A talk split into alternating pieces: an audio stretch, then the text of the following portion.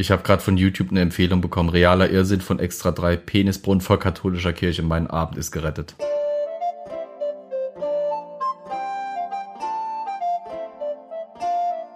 Ich drücken wir auf den Knöbel. Shalom, meine Freunde. Pochtwein hast du jetzt verschüttet.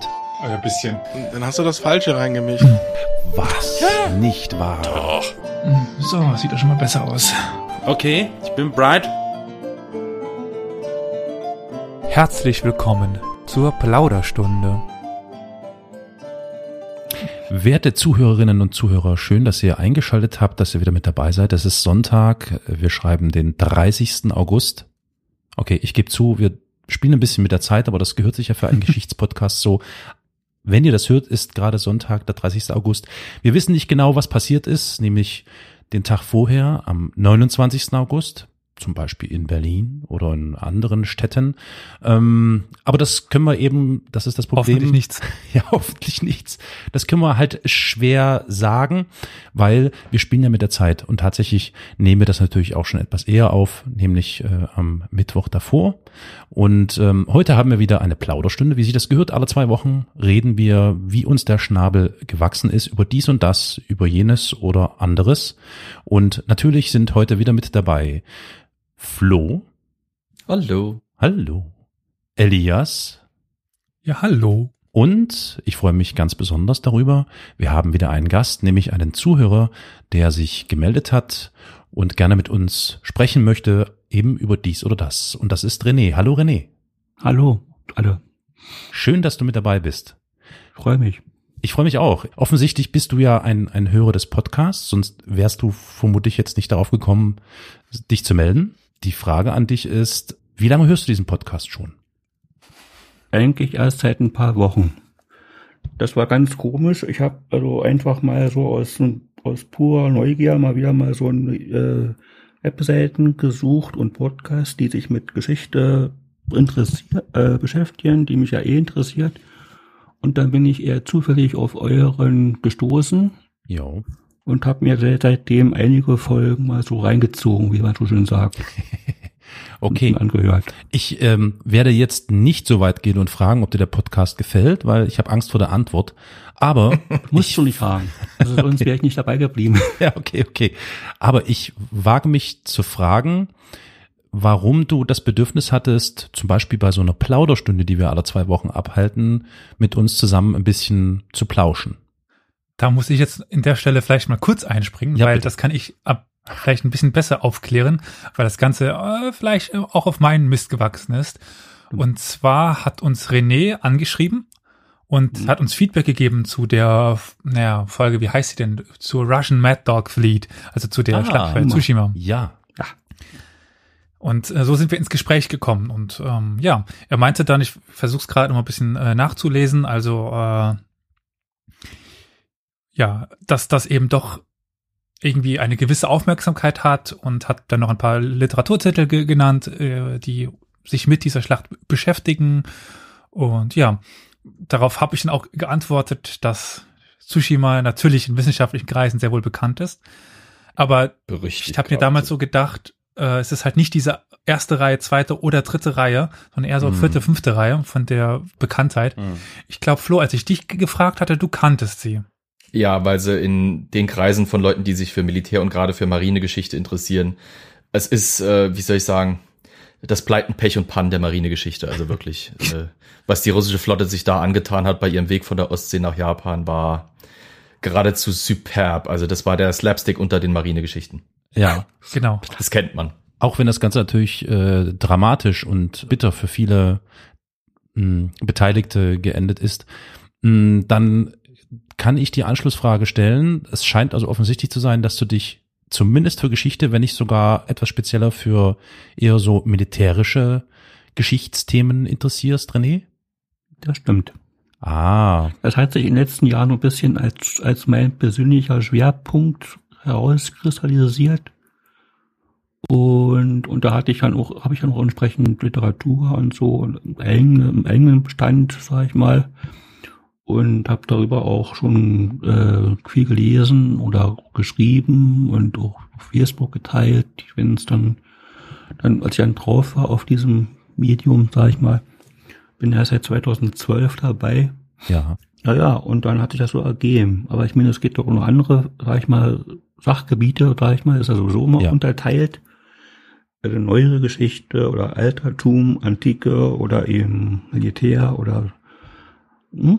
Ja. Philosophiegeschichte gibt's auch alles sowas. Und ich meine, da hat man ja auch, je nachdem, und die jeweiligen individuellen Interesse auch seinen eigenen Zugang zu diesen Richtig. Richtig. Bereichen. Und ja.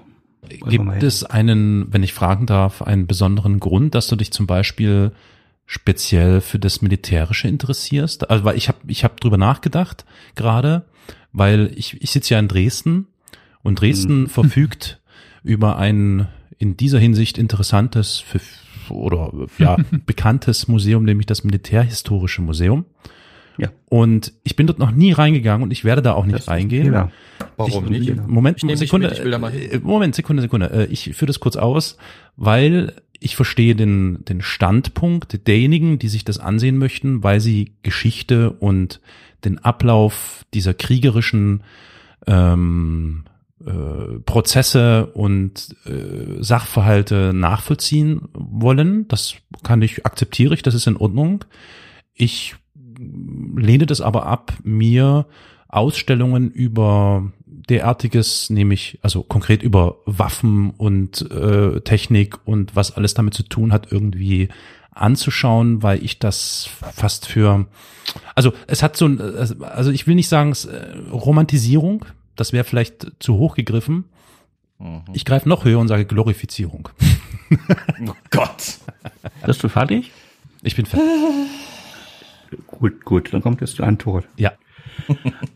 Ich war jetzt, ich war jetzt, und ich war, das, ich habe, wenn du willst, einen Vorteil. Ich war zu die DDR-Zeiten im alten Armeemuseum der NVA, wie Ja. es früher hieß. Ja. Das als Kind übrigens ich auch.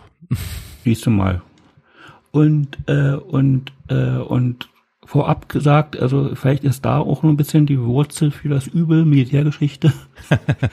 das Interesse dafür, sag ich mal, ähm, ähm, da ja mein Vater lange bei der Armee war. Ja.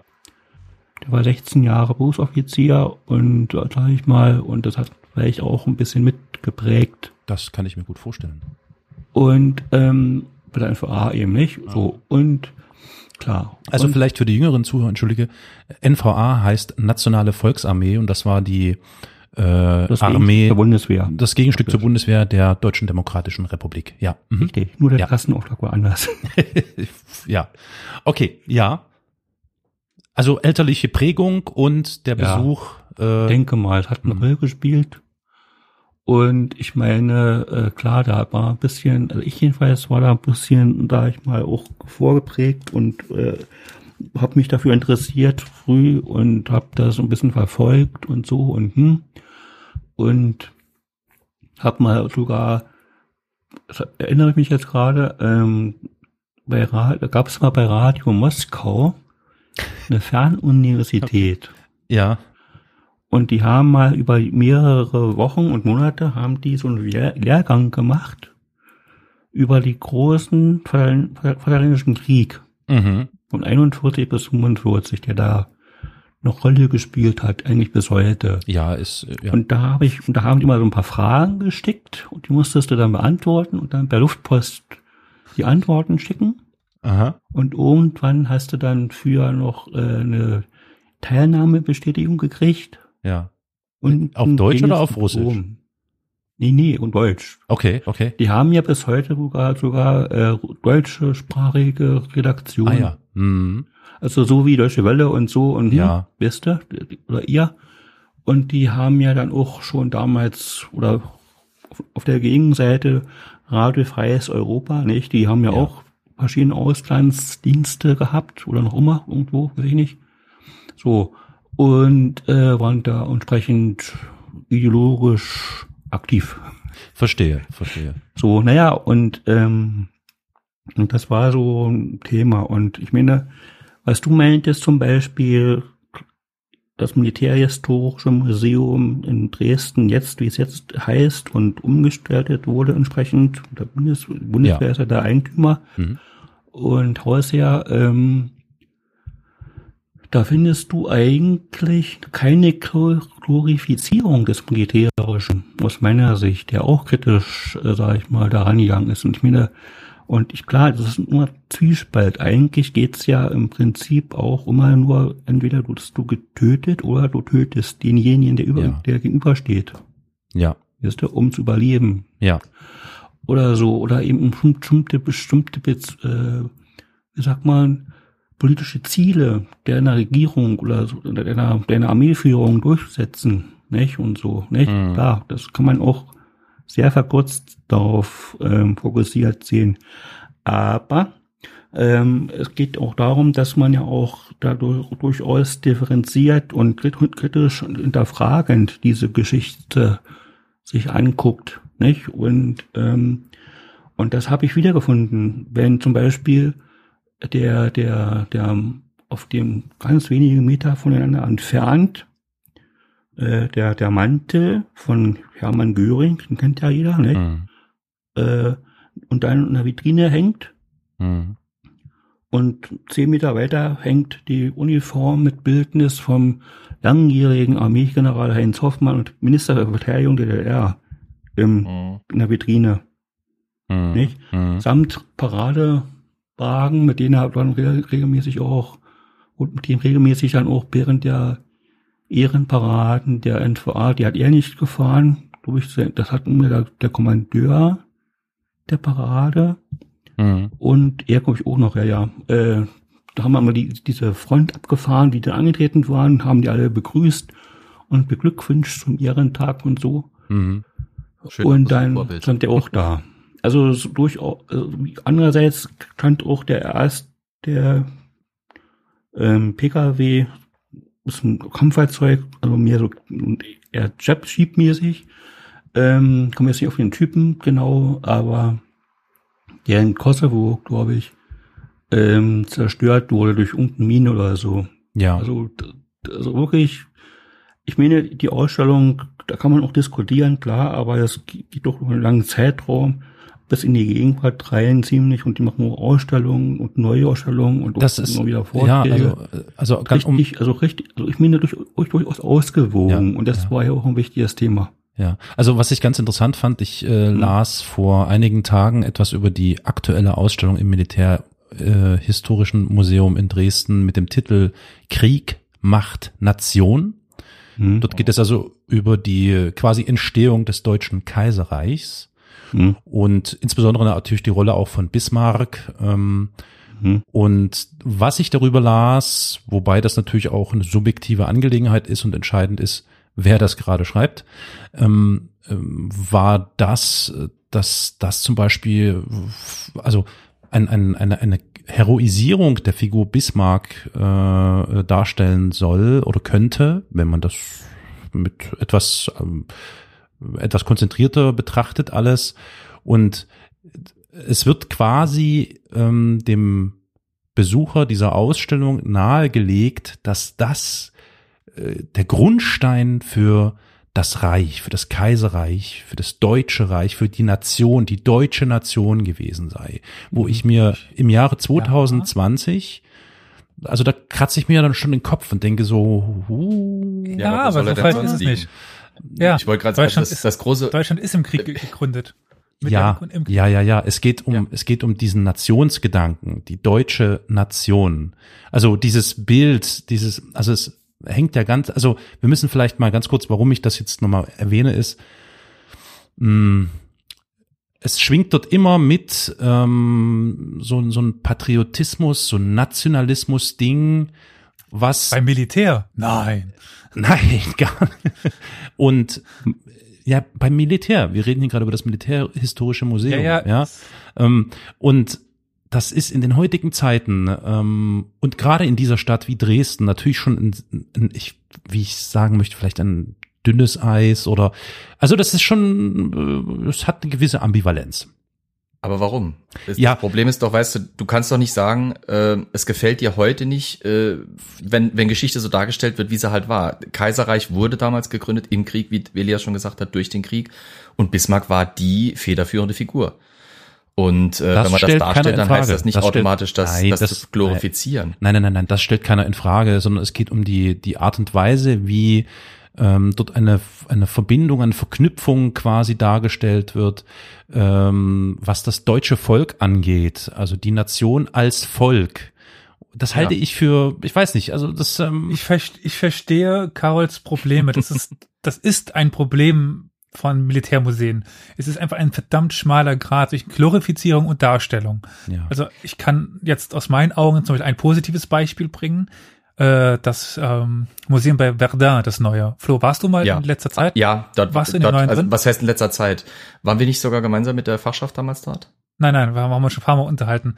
Äh, Okay, aber ich war mit der ist- Fachschaft dort, als es gerade neu aufwar und es ist eindrucksvoll. Sehr weil die es tatsächlich sich, geschafft haben, als, als französisches Museum neutral über eine der blutigsten Schlachten des Ersten Weltkriegs eine Ausstellung darzustellen. Da sprechen wir über das Memorial de Verdun. Ja, ja, die ganze Anlage dort, das ist ja ein Riesenteil. Also Okay, ist, ja. ähm, es hat aber ein zentrales neues Museum, äh, wo sie teilweise hingegangen sind. Das fand ich sehr eindrucksvoll. Ähm, du läufst über Glasboden und unter dem Glasboden ist sehr realistisch ähm, Schlachtfeld nachgebaut. Das heißt, du läufst quasi 30 Zentimeter über nachgemachtem Schlamm mit Stiefeln drin, wo teilweise ein Fuß drin steckt, Granaten etc. pp. Mhm. Sehr eindringlich gemacht, aber wie Elias sagt, sehr neutral. Ich kann zum Beispiel das Kontrabeispiel bringen. Ich habe mich selten so beklommen gefühlt, Deutscher zu sein, wie als ich durch die Erste Weltkriegsausstellung im Imperial War Museum in London gegangen bin, was mich sehr erschrocken hat, weil als Militärenthusiast und, und Interessierter in Sachen Militärgeschichte habe ich mich mein Leben lang gefreut, endlich mal in das berühmt-berüchtigte Imperial War Museum zu gehen, weil die einfach eine Größe sind in dem Feld. Ja.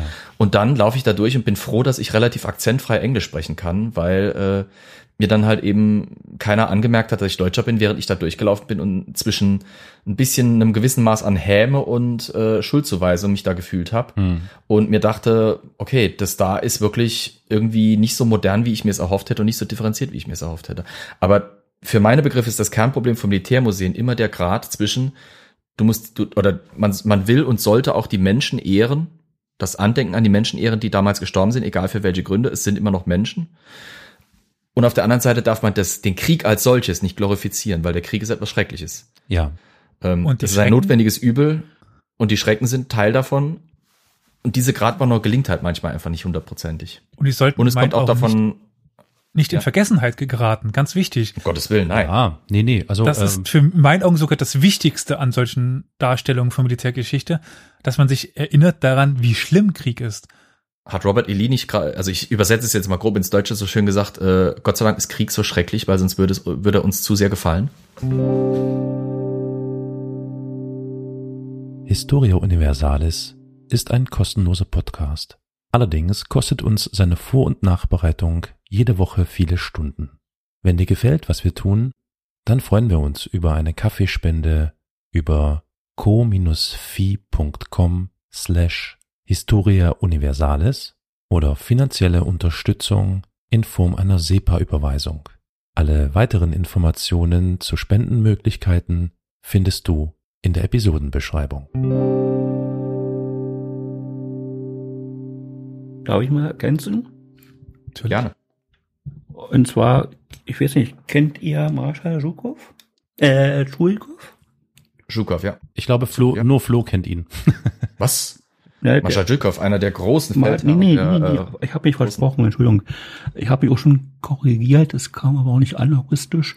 Äh, Marschall äh, ist er geworden, später ähm, Zhukov. Jurikov.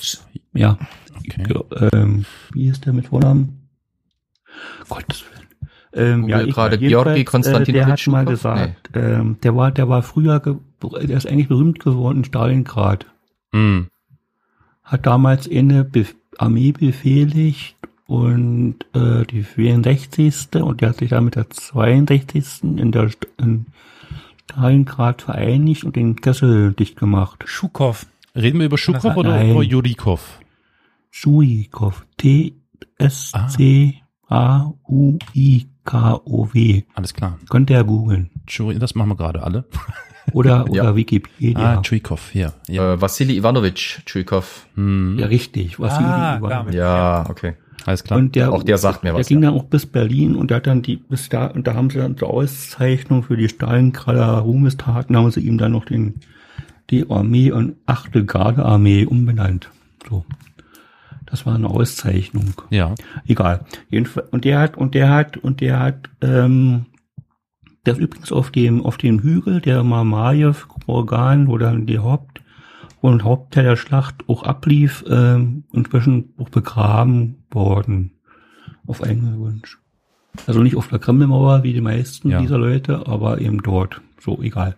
Und der hat gesagt, ein, sinngemäß ein Kunstwerk, ob gemalt oder mal äh, ein Gemälde oder ein, ein Plastik oder äh, auch meinetwegen auch ein Museum, Einrichtung, die können nie so, äh, so, so gut sein und so perfekt sein, äh, äh, wie sie, wie schlimm und wie grausam Kriege wirklich in Wirklichkeit auch sind. Hm, hm, Mhm. hm. Also es können solche Anführungszeichen vielleicht auch gesetzt äh, äh, Kunstwerke nur an erahnen, so gut sie es, so gut sie auch sein mögen. Das ist eine wichtige Ergänzung von dir, René. Danke, das stimmt. Ähm, Also Ja. ich glaube, das Ich ist kenne mich, ich kenn mich doch. Das ist ein guter Punkt. Ähm, Ich glaube, das Mhm. sollte man sich immer wieder vor Augen halten, egal in welche Museen, Ausstellungen oder was auch immer man sich da in Bezug zu einem Krieg ansieht. Ich glaube, das äh, Leid und die Qual und die Mhm. Schmerzen und alles das, was damit verbunden ist, lässt sich natürlich nie derart darstellen, dass man annähernd Das, ein Gefühl dafür ich zum Beispiel auch Es- gar nicht mal so allein den. Krieg an sich, also ein, ein, Film- wenn ein Film dargestellt wird, gar nicht so spannend. Ja. Ich finde in bestimmten Filmen, wo man vielleicht eine Stunde lang keinen Schuss hört oder mitbekommt keine großen oder gar keine Kampfhandlungen dann Mhm. stattfinden, aber es wird ein bisschen, also oder viel mehr Wert gelegt, dass man bis dahin ähm, die Vorgeschichte von diesen äh, eigentlichen Auseinandersetzungen Hm. noch beschreibt in Gesprächen zwischen den Staats- und Militärs, Militärführer und Führern und den Soldaten, die da praktisch am Ende durch dieses Feuer gehen sollen oder so, ähm, wo dann auch ein bisschen mehr über die historischen Hintergründe, Abläufe und Entscheidungsfindung, sag ich mal, informiert wird oder sowas ähm, davon rüberkommt. Nicht? Das finde ich auch teilweise viel spannender als die pure Kampfhandlung an sich, die Ja. ja vielleicht der, der Titel des Filmes ist, nicht? Und so. Ja, ja. Also Zumal geht's Krieg nie so aussieht, wie Hollywoods zeigt. Gibt's ja Das auch. ist- Ja. Denk an so- den, so den längsten Tag halt. zum Beispiel, äh, da war es ja auch ähnlich, ne? Ja. Da, da sind wir natürlich schon dabei, ne? Also Wir haben ja schon des Öfteren mal, gerade so in der, in der Konstellation Flo, Elias, meine Wenigkeit, hin und wieder schon mal darüber gesprochen, gerade wenn es so um äh, das Besprechen eines Filmes oder so geht, haben wir uns da ja schon mal so ein bisschen ausgetauscht und ähm, die aufmerksamen ZuhörerInnen wissen mittlerweile, dass Flo auch ein äh, Gedienter ist. Sagt man das eigentlich? Ja, aber Sagt man gedient? Ja, ein gedient Gedienter? hab ich. Nein, aber Ja, zumindest, okay, zumindest, aus, früh, in den 50ern ja. zumindest, Oder in 60ern. zumindest hast du ja schon einmal preisgegeben und deine Meinung dazu geäußert, Ja. wie du es hältst, also was du davon hältst, dass man die Darstellung von Krieg oder wie die Darstellung von Krieg nämlich in ähm, der Kunst und der Kultur, in Film und so weiter dargestellt wird, dass es nämlich in der Regel äh, bei weitem nicht so ähm, inszeniert und dramatisch ist, wie das logischerweise um der Unterhaltung willen oft dargestellt wird, sondern dass es eben mitunter auch ganz, ganz dröge und lang und äh, nervenzerrend sein kann. Aber Flo, ich muss mal ganz kurz nochmal einen Schwenk zum Militärhistorischen Museum zurückmachen. Als ich sagte, Ja. ich gehe da nie rein, hast du ja ähm, sofort aufge, ähm, wie sag ich, aufgeschrien und meintest, was, Ja. wieso? Darf ich nochmal kurz deinen Standpunkt erfahren? Oder hast du das Ähm, jetzt schon inzwischen so quasi Es gibt kein Museum, in das ich nicht reingehen würde. Hm. Aus dem simplen Grund, wenn ich mir bewusst ein Museum vorenthalte, enthalte ich mir eine Facette der Geschichte vor. Und das wäre, das ist tendenziös. Wenn ich in ein Museum reingehe und habe hinterher eine schlechte Meinung davon, ist das eine Sache. Aber mir ein Museum zu verweigern, weil ich mir denke, nee, davon halte ich nichts. Das ist nicht so super. Es kann sein, dass ein Museum mich mehr interessiert als ein anderes, dann gehe ich zuerst in das, in das Museum, das mich interessiert, aber äh, ein Museum oder überhaupt einen Aspekt der Geschichte mir auszuschlagen, weil ich von vornherein nicht glaube, dass es irgendwie objektiv oder gut dargestellt sein könnte, halte ich für falsch, weil selbst aus falscher Darstellung kann ich noch ein ganzes Stück an Informationen und Wissen für mich ziehen. Aber der, Be Und aber der Begriff gesagt, tendenziös trifft natürlich hier beim, bei diesem erwähnten Museum in Dresden insofern zu. Wir reden hier bei einem Museum, was unter Schirmherrschaft, beziehungsweise eigentlich unter Ja. äh, ne, der Bundeswehr steht. Das sollte man vielleicht so. Der hoch umstrittenen Bundeswehr, die aber trotzdem meines Erachtens äh, immer noch eine der wohl politisch aufgeklärtesten Truppen in Mitteleuropa ist, die sich am stärksten mit ihrer Vergangenheit auseinandergesetzt hat. Ähm, das, das ist, ich habe jetzt gerade äh, vor kurzem habe ich äh, während Corona mein Veteranenabzeichen bekommen. Das trage ich auch an der Zivilkleidung, weil, naja, so tick ich halt. Ähm, habe da immer wieder Kunde, die Diskussion wirklich, wirklich, du geführt. trägst ein Veteranenabzeichen an deinem, an deiner Ja, Kleidung? warum nicht? Oh, schick mal, Ja. schick mal ein Foto bitte in die Gruppe, das möchte ich gerne mal sehen. Das ist ja krass. Okay. Wow, okay. Googles einfach, weißt du, wie es aussieht. Ein Nee. kleines eisernes Kreuz mit einem, mit einem Ach, komm, Bundesadler. mach mal ein Foto von deinem, ich möchte das gerne mal sehen. Jedenfalls, Ja. ähm, ich, ich denke halt so, Krieg ist was Furchtbares, ja. Ja. Ähm, Militär ist ein notwendiges Übel, das halt einfach aus dem Konfliktpotenzial der Menschheit entstanden ist. Ohne, ohne Konflikt geht die Menschheitsgeschichte einfach nicht. Und diesen Aspekt Militär und Krieg, Kriegsgeschichte ähm, so auszublenden, wäre falsch. Ähm, und auch, also ich habe mich schon intensiv mit dem, deutschen, äh, mit, mit dem Militärhistorischen Museum in Dresden beschäftigt, weil, wenn es nach mir ginge, würde ich da sofort anfangen. Aber ähm, äh, an der Stelle, falls jemand von denen zuhört, äh, falls die ein Interesse haben, äh, meine Adresse kriegen die bestimmt raus. Ähm, die, die Sache ist halt die, wir sind in Deutschland in einer gesegneten Position in der Hinsicht, als dass wir gezwungen waren, nach dem Zweiten Weltkrieg so sehr mit sich mit unserer oder uns mit unserer Geschichte zu beschäftigen, wie kaum ein anderes Land das auf der Welt bisher gemacht hat. Das führt bei manchen dazu, dass die irgendwie bisschen diese moralische Arroganz und Hochnäsigkeit gegenüber anderen Ländern haben, die jetzt gerade vielleicht anfangen, ihre Vergangenheit aufzuarbeiten, weil wir halt schon einen Schritt weiter sind. Ähm, es hat aber auch dazu geführt, dass wir in vielen Sachen relativ bescheiden geworden sind. Und bisher, was ich gelesen habe und was ich mitbekommen habe, wie gesagt, leider war ich noch nicht in Dresden. An sich eine historisch interessante, faszinierende, wunderschöne Stadt, aber das Museum wäre auch auf jeden Fall eine Anlaufstelle. Das deutsche, das deutsche äh, Militärhistorische Museum ist erstaunlich und vergleichsweise neutral und ähm, eigentlich auch recht, also ziemlich gut. Es wird also in höchsten Tönen von vielen Historikern, Militärhistorikern gelobt, die ich bisher gelesen habe. Ähm, und es schneidet im internationalen Vergleich auf jeden Fall gut ab. Es wird immer wieder gerne angeführt als äh, Argument, wenn es um die japanische Aufarbeitung der Militärgeschichte in deren Land geht und auch der militärhistorischen Verknüpfung mit äh, Kriegsverbrechen etc. pp. Äh, da zeigen die da gerne nach Deutschland und zeigen, guck mal, so geht's doch auch, weil japanische militärhistorische Museen sind anders. Verstehe. Sage ich jetzt mal einfach. Ähm, also ich glaube, dass Dresden durchaus interessanter wäre. Und das vielleicht gerade, wenn du mit interessierten Leuten gehst, die da vielleicht ein paar Sachen erklären und relativieren können. Ich bin sowieso der Meinung, ein Museum nur anhand der Schilder zu durchblicken, ist ein absoluter Fehler. Man sollte immer eine Führung machen. Das sage ich jetzt nicht nur, weil ich damit mein Geld verdiene, aber sondern es, es ermöglicht einem einfach ganz andere und bessere Zugänge. Da, da muss ich jetzt mal, darf ich mal provokativ noch eine Frage einwerfen und dann darf Elias endlich mal. Ich habe sehe mich gerade auf der Spur, dass Elias die ganze Zeit nichts sagt. Ähm, ich bin vor, aber schnauft. vor meiner, vor der Aufnahme hier habe ich mir natürlich noch was Schönes, kaltes zu trinken gekauft, damit ich hier in Ruhe mit euch plauschen kann.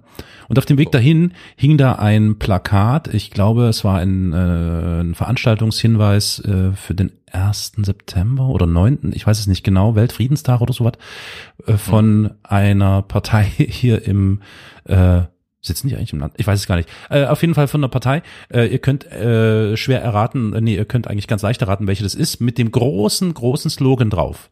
Waffen schaffen keinen Weltfrieden. So, welche Partei ist Richtig. das? Was denkt ihr? Die Linke. Die Linke, ja, richtig, genau. Die Partei Die Linke. So. Es ist jetzt eine ganz provokative Frage. Stimmt das oder stimmt es nicht? Darf ich noch ganz kurz Stimmt. ergänzen zu Dresden? Ja. Ich habe, ich habe, ähm, Moment, ich kann euch anbieten, äh, auch für eure Seite oder so. Ich habe mal vom ein Jahr Zeit mal äh, über einen Besuch über von mir von diesem Museum was geschrieben. Mhm. Und ich könnte euch ja diesen Artikel äh, anbieten, dass ihr den vielleicht auf eure Seite stellt oder sonst was. Wir verlinken das auf jeden Fall sehr gerne in den Shownotes, dass man das nachlesen kann. Na klar, auf jeden Fall. So, Elias, was sagst du? Waffen schaffen keinen Weltfrieden? Nee, ich, ich wollte mal ein bisschen äh, zurückgehen und äh, ganz nochmal da anschließen, wo wir davor waren, um kurz zu Keiner sagen, will dass deine ich, Frage beantworten. dass ich auf Flo's Seite bin und das aber auch gleichzeitig das Problem bei vielen Museen ist. Also wir, also Flo und ich sind ausgebildet da drin, das einschätzen zu können. Und dieses Wissen Ja. fehlt ganz vielen Leuten. Ja. Und das macht solche Museen halt extrem schwierig. Wo ich dann natürlich wieder die Argumentation von Flo unterstützen kann mit einer, mit einem Fachpersonal, der da durchführt und das Ganze einordnen kann, was Tafeln niemals können. Die, die Tafeln müssen ewig sein, der wird sich kein Schwein durchlesen. Oder ein Audioguide. Oder ein Audioguide, ja. Auch ein Audioguide kann das nicht. Ein Audioguide, der labert nur dasselbe Programm runter. Eine Person, die geschult ist, kann sich vor dich stellen und kann darauf reagieren. Hm. Kann auf Mhm. deine Fragen vor allem antworten. Du kannst einen Audioguide noch so oft anlabern, der wird dir keine Antworten geben, außer er ist verdammt gut gemacht. Ja. Also da äh, sehe ich natürlich die Problemstellen, insbesondere bei solch Problem, also von der Thematik alleine problematischen Museen. Ob wenn das jetzt bildende Kunst ist, keine Ahnung. Hm. Wie das Bild ist zu interpretieren ist, das sei jedem selbst überlassen. Das ist nicht weiter tragisch, wenn das jetzt anders interpretiert wird. Aber, Aber wenn ja. Nationalismus anders zu interpretieren, Gewalt anders zu interpretieren, da liegen natürlich die, Proble äh, die Problemstellen. Richtig. Jemand, der sich nicht damit be beschäftigt und in ein solches Museum reingeht und denkt, ah, das ist was ganz Tolles, das ist problematisch. Ja, ich sag mal, selbst die, die Gilde der Historiker ist sich ja nie hundertprozentig einig. Äh, ne? Das heißt, selbst da gibt es Spielraum, was Interpretation Wie meinst du angeht. das jetzt? Also Interpretation in dem Sinne, wie es war und wie das jetzt einzuschätzen ist, ja. Aber mir ist bis jetzt noch kein Historiker über den Weg gelaufen, der Krieg gut fand. Ja, okay, gut. Das, ähm, ja, das Natürlich. Dann doch, dann laufen sie in den Ja. richtigen, also in entsprechenden Kanälen an einem vorbei. laufen sie am Samstag in äh, äh, gestern quasi in Berlin. Und mit- nicht, ja, okay. und nicht Ohne in Maske. äh, Ja. den Kreisen, die was, die tatsächlich Ahnung haben. Ja, verstehe. Natürlich gibt es in den Kreisen auch Leute, die fasziniert davon sind. Das ist gar nicht, aber das würde ich sowieso immer trennen. Ja, natürlich. Faszination ist aber auch erstmal nicht unbedingt was. Faszination heißt nicht, dass ich es gut finde. Genau. Ich kann von etwas fasziniert sein, Ja. was absolut schrecklich ist. Ja. Aber ich, Ich bin beschäftige mich damit. Ich interessiere mich dafür, ja. Ich bin Ja. fasziniert vom Völkermord in, in, in Ruanda. Absolut. Das heißt nicht, dass du nächste Woche äh, irgendwie in, in Bernkastel-Kues einen Massenmord anrichtest. Ja, Warum gut. ich jetzt auf Bernkastel-Kues bekomme, keine Ahnung. Ich will jetzt keine, keine linguistische oder, oder semantische äh, Debatte über das Wort Faszination äh, Ja. vom Zaun brechen, weil ich finde, das ist ein unpassendes Wort für, also wenn du von einem Völkermord fasziniert bist, äh, halte ich das für einen nicht passenden Begriff, aber sei es drum. Ich weiß, was du meinst. Ja, Darum, ähm, es ging mir um die Aussage, nicht um, um Ja, die ja, Worte, ja. weil das ein Austausch war in dem Sinne. klar. Aber du hast mir eine ganz andere Frage gestellt ursprünglich. Ja. ich sagen? Ja, ja gerne. Ich du wollte brauchst nicht fragen, sag einfach was. ergänzen zum Thema Museum. Also, Mus- also wie gesagt, wenn man sich mit, mit Geschichte befasst, ist es ja auch immer so, dass man, dass man, dass, dass Geschichte Gefahr läuft, äh, von der Politik missbraucht zu werden. Ja.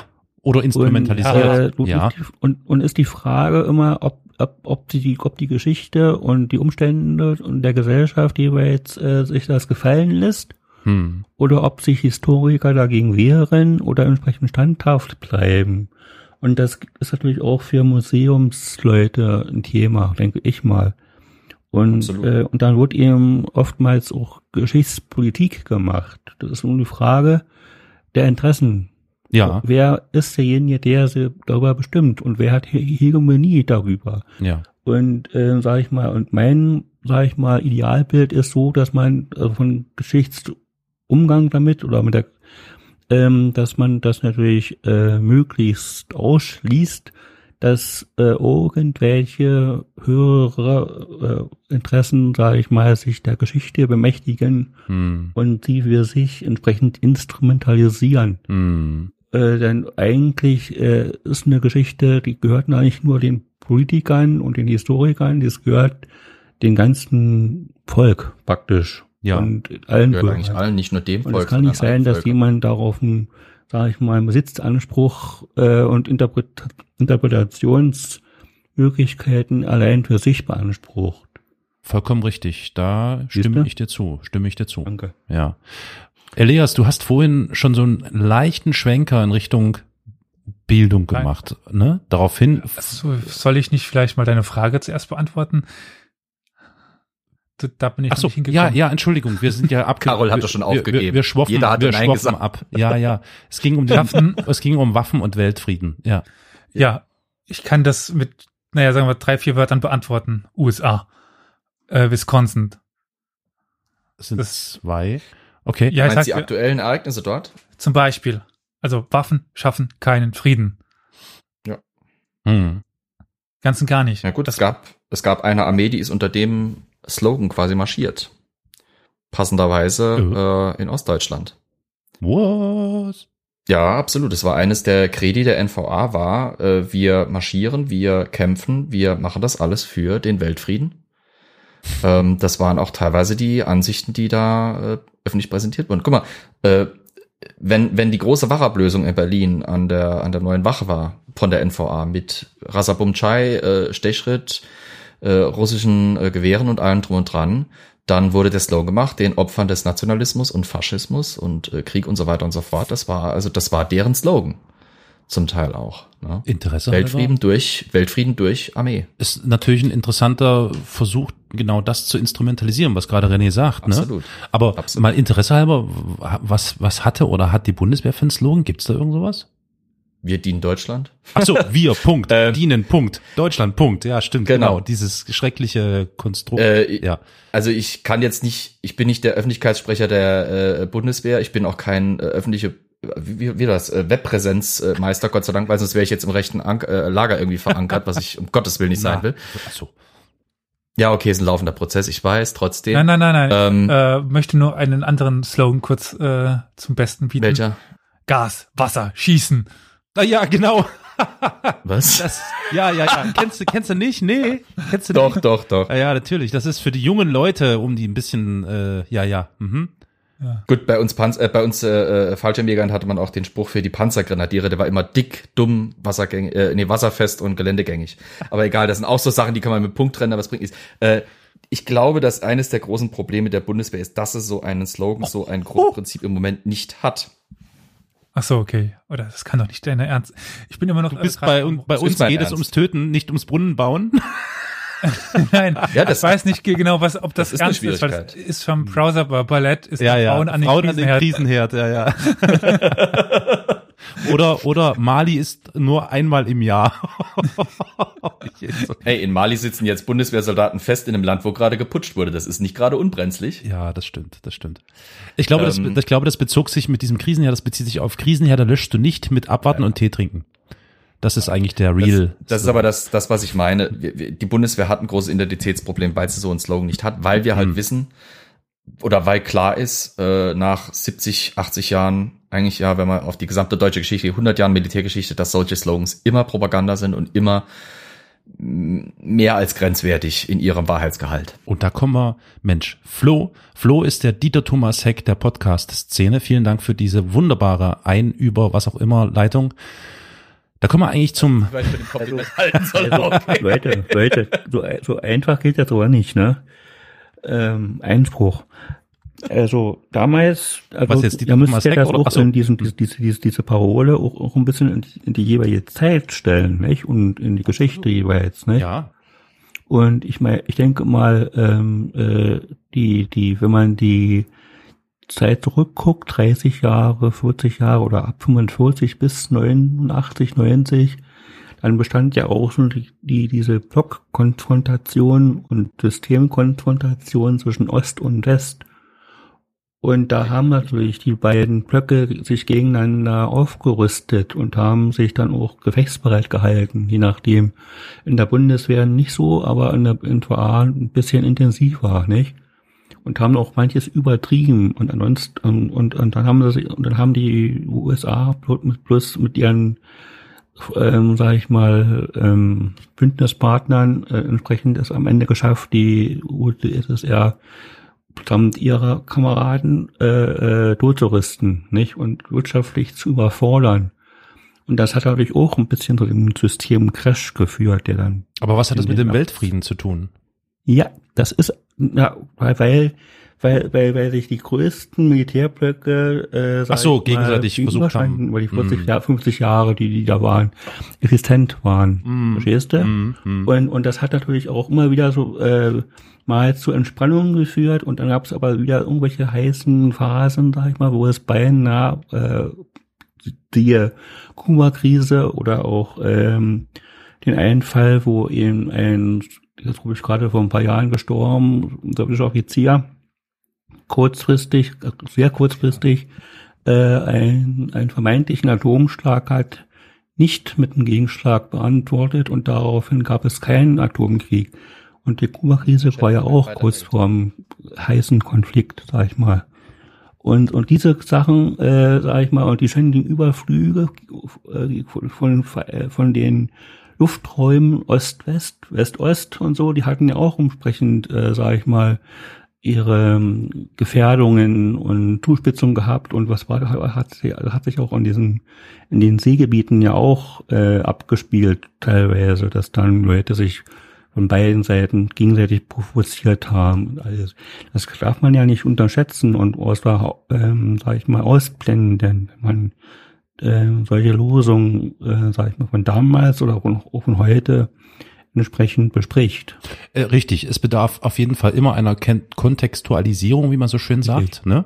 Absolut Richtig. korrekt. Deswegen sind wir ja auch ein Geschichtspodcast und, Mhm. und versuchen uns so ein bisschen auszutauschen drüber. Richtig. Ähm, Flo hat vorhin in guter alter, wie gesagt, Dieter Thomas Heck Manier versucht auf das Thema, also vielleicht, ich weiß nicht, ob es, er hat es gut gemacht. Ähm, Hm. Und zwar hat er nämlich den Weg bereitet für die Frage nach, jetzt muss ich selber mal überlegen, jetzt habe ich gerade den Faden ein bisschen verloren. Ähm, ja, also eigentlich geht's ja um die Frage, eigentlich hat Elias damit angefangen und Flo hat das dann weiter, weiter fortgesetzt, was ich sehr schön fand. Nämlich um die Frage, mh, wie kriegen wir oder wie bekommt man es denn hin, dass Menschen, die mh, vielleicht jetzt nicht so historisch bewandert sind wie ihr, also Elias, du oder René, du, Flo, du, ähm, dass die das tatsächlich in den richtigen Kontext setzen und ähm, ja aus genau dieser Perspektive versuchen ähm, zu Das betrachten. Oberwort und ist Bildung, einfach. Bildung. so, vielen Ja, Dank. ja. Genau, das ist genau der Also Punkt. nicht nur in anderen Bereichen, also auf diesem Bereich, sondern auch, auch generell auf jedem dieser Gebiete, äh, Fach, also Fächer oder äh, Wissensgebiete. Ja. Du siehst es ja bei den jährlichen PISA-Studien, wo Deutschland ja nicht gerade die Bestnoten hat. Und hat muss auch Gründe haben, nicht? Äh, aber ich meine, das ist auch wieder ein anderes Thema. Nee, äh, ganz, Aber- ich finde ganz und gar es nicht. es das ist genau das. Nee, das ist aber genau- Bildungspolitik, meine ich, ist ja Ach so, irgendwas anderes. ja, als- okay. Nee, das, nee, Bildungspolitik und Geschichte hatten, Bildungspolitik und Geschichte hängen absolut zusammen, würde ich Ja. sagen. Weil genau das, was du gerade ansprichst, René, das, ehrlich gesagt, predige ich jetzt schon seit Jahren. Ich erlebe es Mhm. zunehmend, dass in Museen, in dem Museum, wo ich arbeite, Kinder hinkommen, die äh, immer weniger Geschichtsunterricht erhalten. Hm. Weil nämlich als Reaktion auf die PISA-Studien in der Vergangenheit darauf reagiert wurde, indem er gesagt hat, okay, die Kinder sind scheiße in Mathe, die Kinder sind scheiße in Sprachen, äh, die Kinder sind scheiße in Naturwissenschaften. Was müssen wir machen? Wir müssen das Stundenniveau in den Naturwissenschaften, Sprachen und Mathe erhöhen. Nur wo holen wir sie her, wenn wir sie nicht stehlen? Na gut, okay, wir stehlen sie halt doch. Wir stehlen sie bei den Gesellschaftswissenschaften, wir stehlen sie bei der Kunst und beim Sport.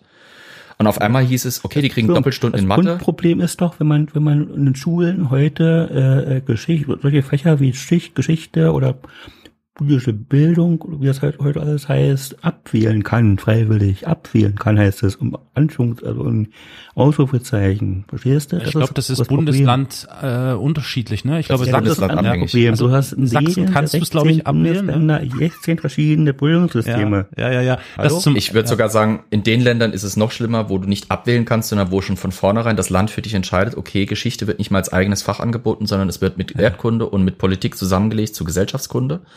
Das heißt, alle drei Fächer werden irgendwie nicht mehr richtig unterrichtet, sondern in ein Konglomerat reingestopft mit einem minimalen Stundenmaß.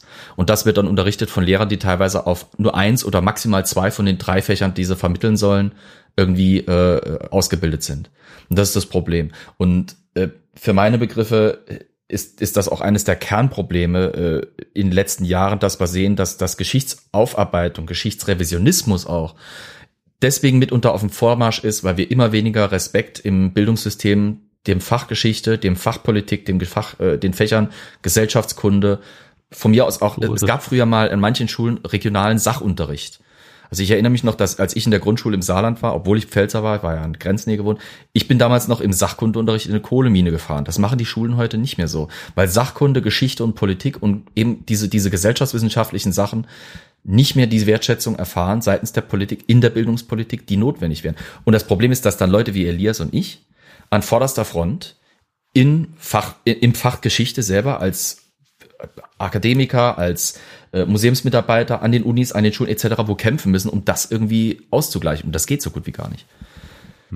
Und da brauchen wir uns auch nicht zu wundern, wenn die Leute immer empfänglicher werden für Geschichtsrevisionismus, äh, für äh, alternative Geschichten, für äh, sehr grenzwertige Neuinterpretationen, die im Moment echt auf dem Vormarsch sind. National wie international.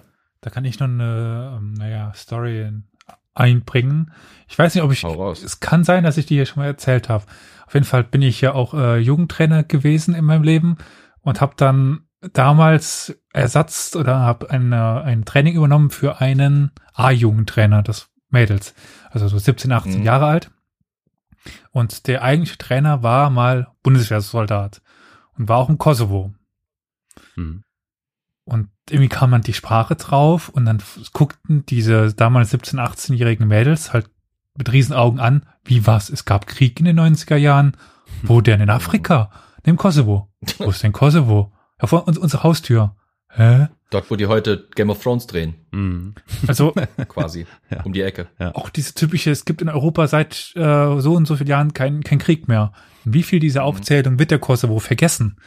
Also ja, da fehlt ganz viel. Es war noch nicht, EU, es war damals noch nicht EU, Elias. Das ist noch nicht Europa. Ich sage Europa. Europa hat nichts mit der EU zu tun. Das Europa ist ein Kontinent. Das, das, das, das ist, nein, das ist Revision, das ist Revision. nein, ich weiß, was du meinst. Es ist halt, es wird gerne ausgeblendet. Ja, weil es war aus. Das, das ist aber klar. Ich meine, da ist ja keine Zeit mehr zu. Also Ja. die, die Geschichtslehrer, ob sie gut oder, oder, oder schlecht sein, das ist auch noch ein Problem. Aber die haben, die beim kriegen, Mauerfall ist Schluss. die kriegen was vorgesetzt, das und das müsst ihr machen. So irgendwie, wie sie sagen die bei, bei uns immer, Karl der Große, irgendwie Reichstagsreform, Napoleon, Weimar Hitler. Also so vollkommen random ausgesucht, was sie machen dürfen und was nicht und das halt dann durchgekaut bis zum geht nicht mehr. Ich meine, die Aussage, wir haben das Dritte Reich in der Schule äh, totgekaut, kennt jeder, der Geschichte studiert und dann sagt, ich habe Ja. äh, Geschichte studiert oder ich mache das gerade. Ah, hat mich nicht mehr interessiert. Wir haben im, in, in der Schule nur über Hitler gesprochen. Oder über- Natürlich ist Hitler extrem wichtig, aber es ist, es ermüdet die Leute und Ja. ja, da riesen Das Schlimme ist, das Schlimme ist, ich erlebe es im Museum fast täglich, ich bin ja nicht jeden Tag dort, aber wenn ich da bin, erlebe ich es immer wieder. Es wird häufig unterschätzt, wie groß das Interesse in der Jugend an Geschichte ist. Das große Problem ist, ähm, gerade in der Schule wird an den Kindern und an den Interessen und dem Verständnis der Kinder vorbeigelehrt. Äh, wenn du denen halt nur quasi, äh, du nimmst so ein rohes Steak der Geschichte und klatscht das denen auf den Teller, ohne Soße, ohne das zubereitet zu haben, sagt, da friss. Ohne Kontext, ohne alles. Äh, Die Kinder kriegen, wie du es gesagt hast, stufenweise, die kriegen da Episoden wild aus der Geschichte rausgegriffen, ohne dass sie überhaupt verstehen können, wie das zusammenhängt. Der Lehrer kann oder darf sich die Mühe nicht machen und denen das kontextualisieren. Exkursion, kaum Zeit dafür. Immer, immer weniger Zeit dafür. Ähm, da müssen immer mehr externe Programme her, um die Kinder in Museen zu holen und irgendwie äh, zu bilden, geschichtlich und politisch. Und äh, wie sollen die dann da Interesse entwickeln? Weil wenn ich kon kontextlos irgendwie was aus einem anderen Feld präsentiert bekomme, ja, finde ich es mal für fünf Minuten interessant, vielleicht, wenn ich muss, aber das war's dann auch. Also, wie gesagt, da wird konsequent an den Kindern und an den Jugendlichen vorbeigebildet. Und äh, das, das wird uns noch mächtig in Arsch speisen, politisch. Ja, ich, ich kratze mal ganz kurz auf die Schnelle zusammen, damit wir wissen, wo wir gerade stehen. Ich habe das Gefühl, dass wir vier alle die Meinung vertreten, für ein besseres Geschichtsverständnis und die Fähigkeit, das kognitiv zu erfassen und richtig einzuordnen, ist Bildung das A und O. Und da reden wir nicht nur über Geschichte, da reden wir über ganz viel, aber jetzt, wir sind ein Ja. Geschichtspodcast über Geschichte. Können wir das so erstmal festhalten? Ja, so. Absolut. Mm, Weiterführend würde ich auch sagen, es gibt ja ganz oft die Meinung, dass der Föderalismus genau dieses Problem wahrscheinlich forciert. Nämlich, dass es von Bundesland zu Bundesland ganz unterschiedlich gehandhabt wird und die Lehrpläne sich auch entsprechend unterscheiden und es sicher auch regionale Schwerpunkte gibt und so weiter, was auch in Ordnung geht. Aber dass das durch diese äh, Zerstückelung äh, Probleme gibt, das wirklich einheitlich irgendwie anzupacken. Das ähm, ist so mein Eindruck, den ich immer wieder gewinne, wenn ich das so höre. Und ich denke, man kann das, wenn man so einzelne Bundesländer mal herausgreift, ja auch ganz gut sehen, äh, wo Schwerpunkte wo wie hingelegt werden. Und dann sind wir wieder bei dem Punkt Instrumentalisierung ähm, durch beispielsweise Politik oder mh, ja, naja, vielleicht doch schon Politik und regionale Bedingungen. Ist es denn überhaupt möglich, aus irgendeiner Art und oder mit irgendeiner Art und Weise neutral an dieses Thema heran, also weitestgehend neutral an dieses Thema heranzugehen? Geschichte allgemein, meinst du? jetzt? Also ich meine, also quasi auf dem Bildungswege. Nein. Aus fachlicher Sicht nein. Hm. Eigentlich ist es ja eine Aufgabe von Historikern, vor allen, vor allen Dingen ähm, die Geschichte entsprechend erforschen, zu erforschen und für die Allgemeinheit entsprechend äh, so aufzubereiten, dass man, dass sie dort umgehen kann. Und Lehrer, die meinetwegen ähm, in, dem, in, den, in den Schulen Geschichtsunterricht vermitteln und geben, die haben natürlich auch ein, ein, ein zumindestens ein objektives, gerechtes, sag ich mal, äh, faires, also ausgewogenes Geschichtsbild zu vermitteln und rüberzubringen. Und, und da kann es zum Beispiel nicht sein, wie ich in der DDR rückblickend erlebt habe, äh, wenn ich das sage, äh, äh, da wurden einfach verschiedene Geschichtsepochen oder Vorgänge, die da passiert sind, Hm. äh, äh, einfach tabuisiert oder sehr, sehr, sehr kurz nur angerissen. Äh, zu DDR-Zeiten. Ja. Ich rede jetzt mal, ich rede jetzt von meiner zehnjährigen Schulzeit, die ich habe erlebt und da hatten wir ab der fünften Klasse, glaube ich, war es äh, auch Geschichte Ja. und äh, natürlich auch gehabt und hm, äh, jedenfalls, ähm, da hatte ich da das auch im Rückblick, sag ich mal, dass man sich äh, vielleicht auch über den Mauerbau oder über die Vorgänge damals 56 in Ungarn und 68 in Prag äh, auch hätte vielleicht mehr hätte erfahren können und Ja. sollen und dürfen oder müssen sogar, Ja. wenn dieser Geschichtsunterricht, sag ich mal, ausgewogen und eigentlich objektiv gewesen wäre.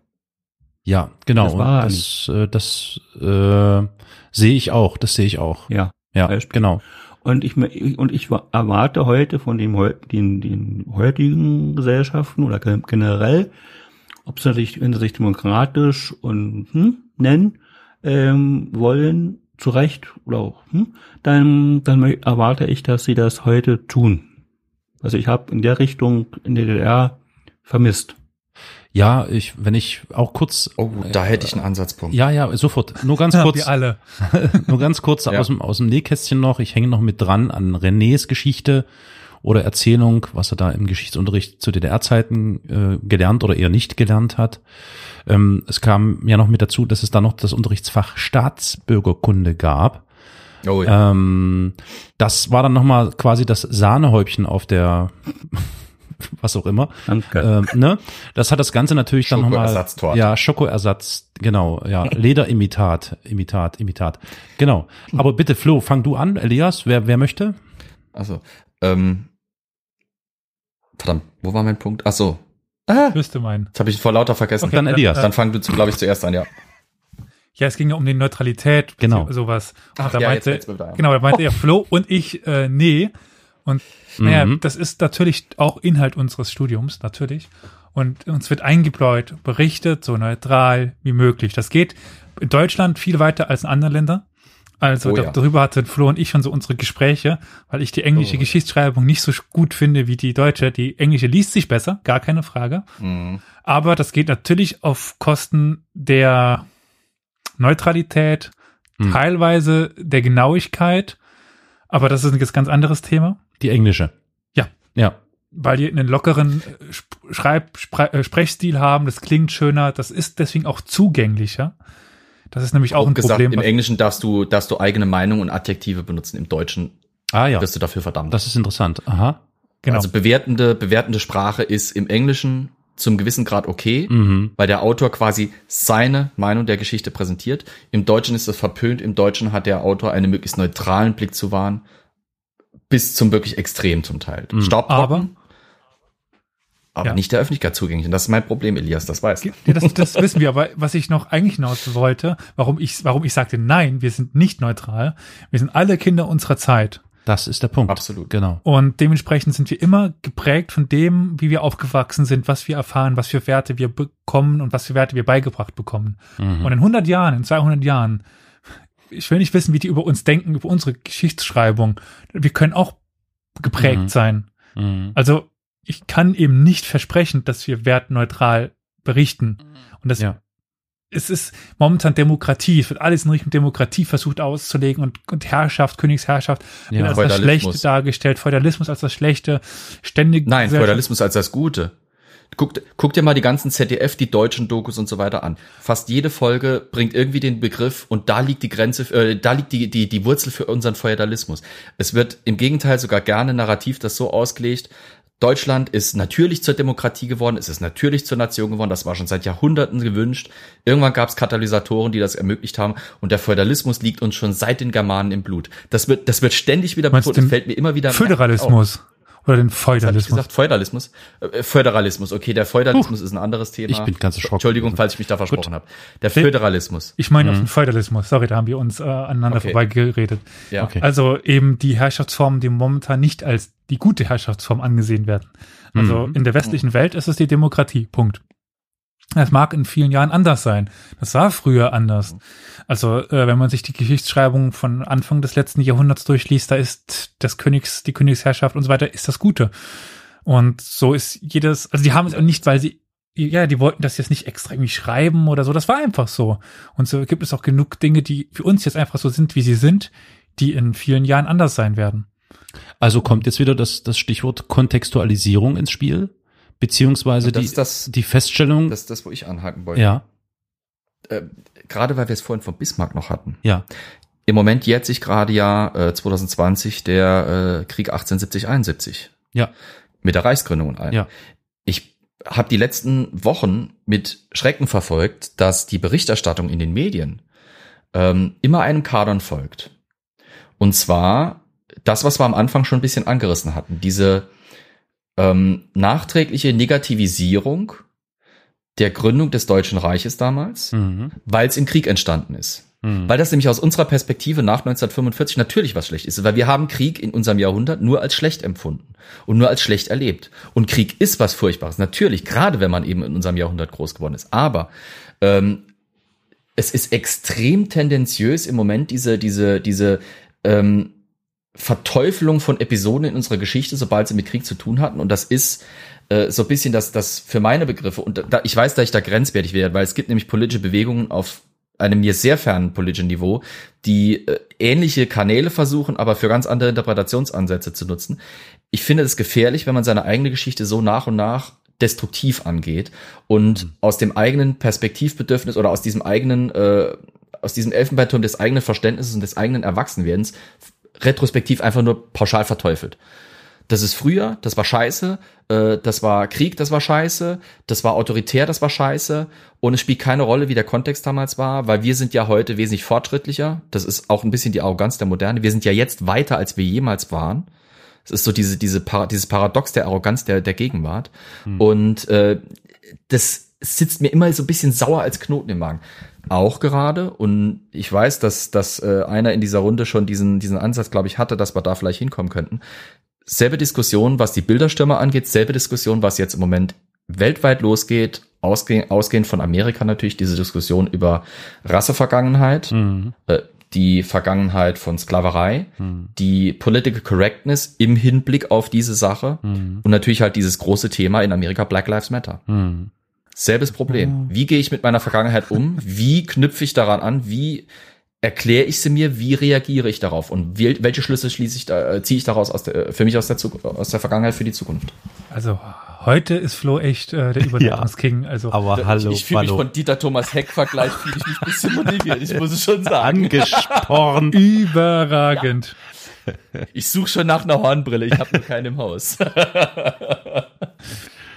Ja, damit die Leute wissen, auf was wir anspielen. Ich habe gerade in unsere äh, Kommunikationsgruppe reingepostet, dass die NBA oder Mannschaften aus der NBA gerade reihenweise die Spiele absagen in den Playoffs in, naja, wegen den äh, Vor oder wegen den Vorgängen in Wisconsin. Und naja, jetzt Wisconsin ohne T. Wisconsin. Ja, wir hatten es schon mal mit der Aussprache von äh, Äh, Eng- aus eigener Erfahrung, Leute aus Wisconsin sind sehr empfindlich, was das angeht. Ja, ja. Ähm, nee, wir hatten die Sache mit Arkansas und, und Kansas Ja, Mhm. in einer der letzten Folgen. ja. Ja, auf jeden Fall, da dachte ich mir auch schon, die USA momentan, ja, ich dachte ja, wir hatten es schon mal äh, angesprochen in einer Folge, wo nur Carol und ich da waren, mit Black Lives Matter, also mit dann dem Sturm von ähm, Monumenten und, und Denkmälern. Na, Oh. das ist ja naja, kurz Sturm, abgeflacht. Sturm ist ja, Ja. also, ja, Es ist, es, es ist irgendwie so in Europa von der Wahrnehmung her kurz abgeflacht. Und ich dachte Jetzt- dann so, okay, Ja. beruhigt es sich, aber was ich glaube, jetzt könnte da nochmal ein ganz schöner äh, Sache auf uns zukommen, Ja, weil man man merkt- aufhört. ja, man merkt es ja auch, dass das jetzt wieder oder noch mehr auch nach Deutschland schwappt, nämlich der Versuch, ähm, bestimmte, äh, wie, warte mal, wie heißt das denn hier, Dingsbums, Exekutiven und so, ne, ins, ähm, in, in den Fokus zu nehmen und zu schauen, äh, gibt es da Fehlverhalten oder nicht, ne? Auch das ist ja, Jetzt um die Polizei und die Armee. ja, ja, genau, genau.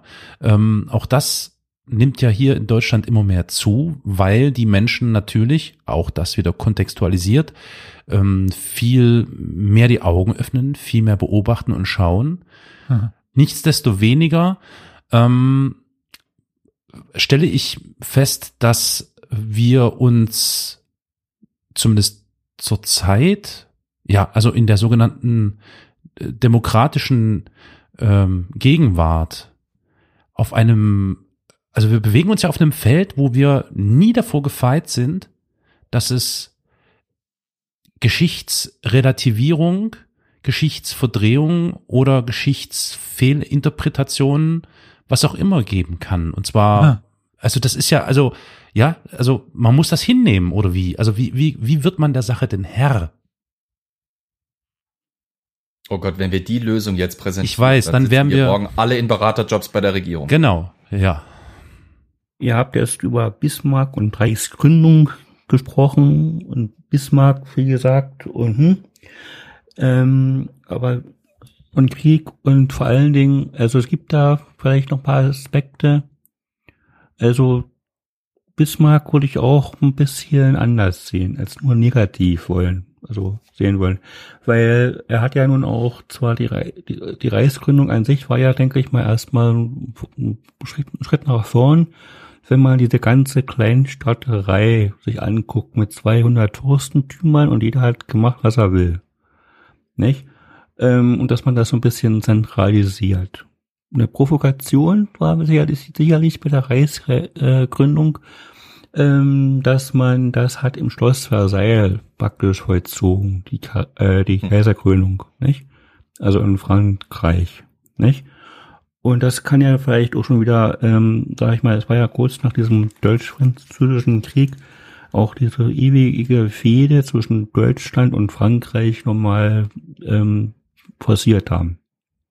Mit späteren Folgen auch wieder. Und jetzt, äh, wie gesagt, Punkt, und dann gab es ja auch, auch sicherlich nicht ohne Druck von anderen Kräften und von Ge Gegebenheiten, in dem Bismarck hat Politik gemacht, hat, hat er ja auch Kranken, Renten, Arbeitsversicherung und ähnliche Sachen erst eingeführt. Welchen Gesetz äh, kaltstellen wollte, was immer bislang und der, der Schuss ging dann nach hinten los erstmal ähm, äh, auch, sag ich mal, hat das nicht, nicht ganz so geklappt, wie in seinem Kalk Kalkül, nicht vorgesehen.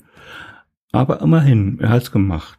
und Kriege an sich, manche müssen, müssen vielleicht geführt werden. Also so, so hart das und zynisch das klingt, wenn man mal später guckt, äh, äh, im Zweiten Weltkrieg hätte es dort nicht auch militärischen Widerstand der Alliierten Ost und West, sag ich mal, gegeben gegen Nazi-Deutschland, dann äh, wer weiß, was danach äh, mit der in, im Laufe der Geschichte in den Folgejahren Ja, passiert wäre.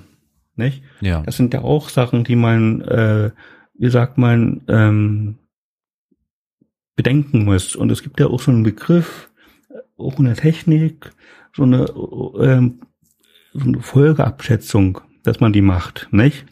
ja. Vielleicht trifft das dann auch ähm, im Bezug auf historische Themen äh, auch zu. Und ich meine, ähm, wenn ihr Bismarck noch etwas näher kennenlernen wollt, ich weiß nicht, kennt, habt, ist der Name Ernst Engelberg euch ein Begriff?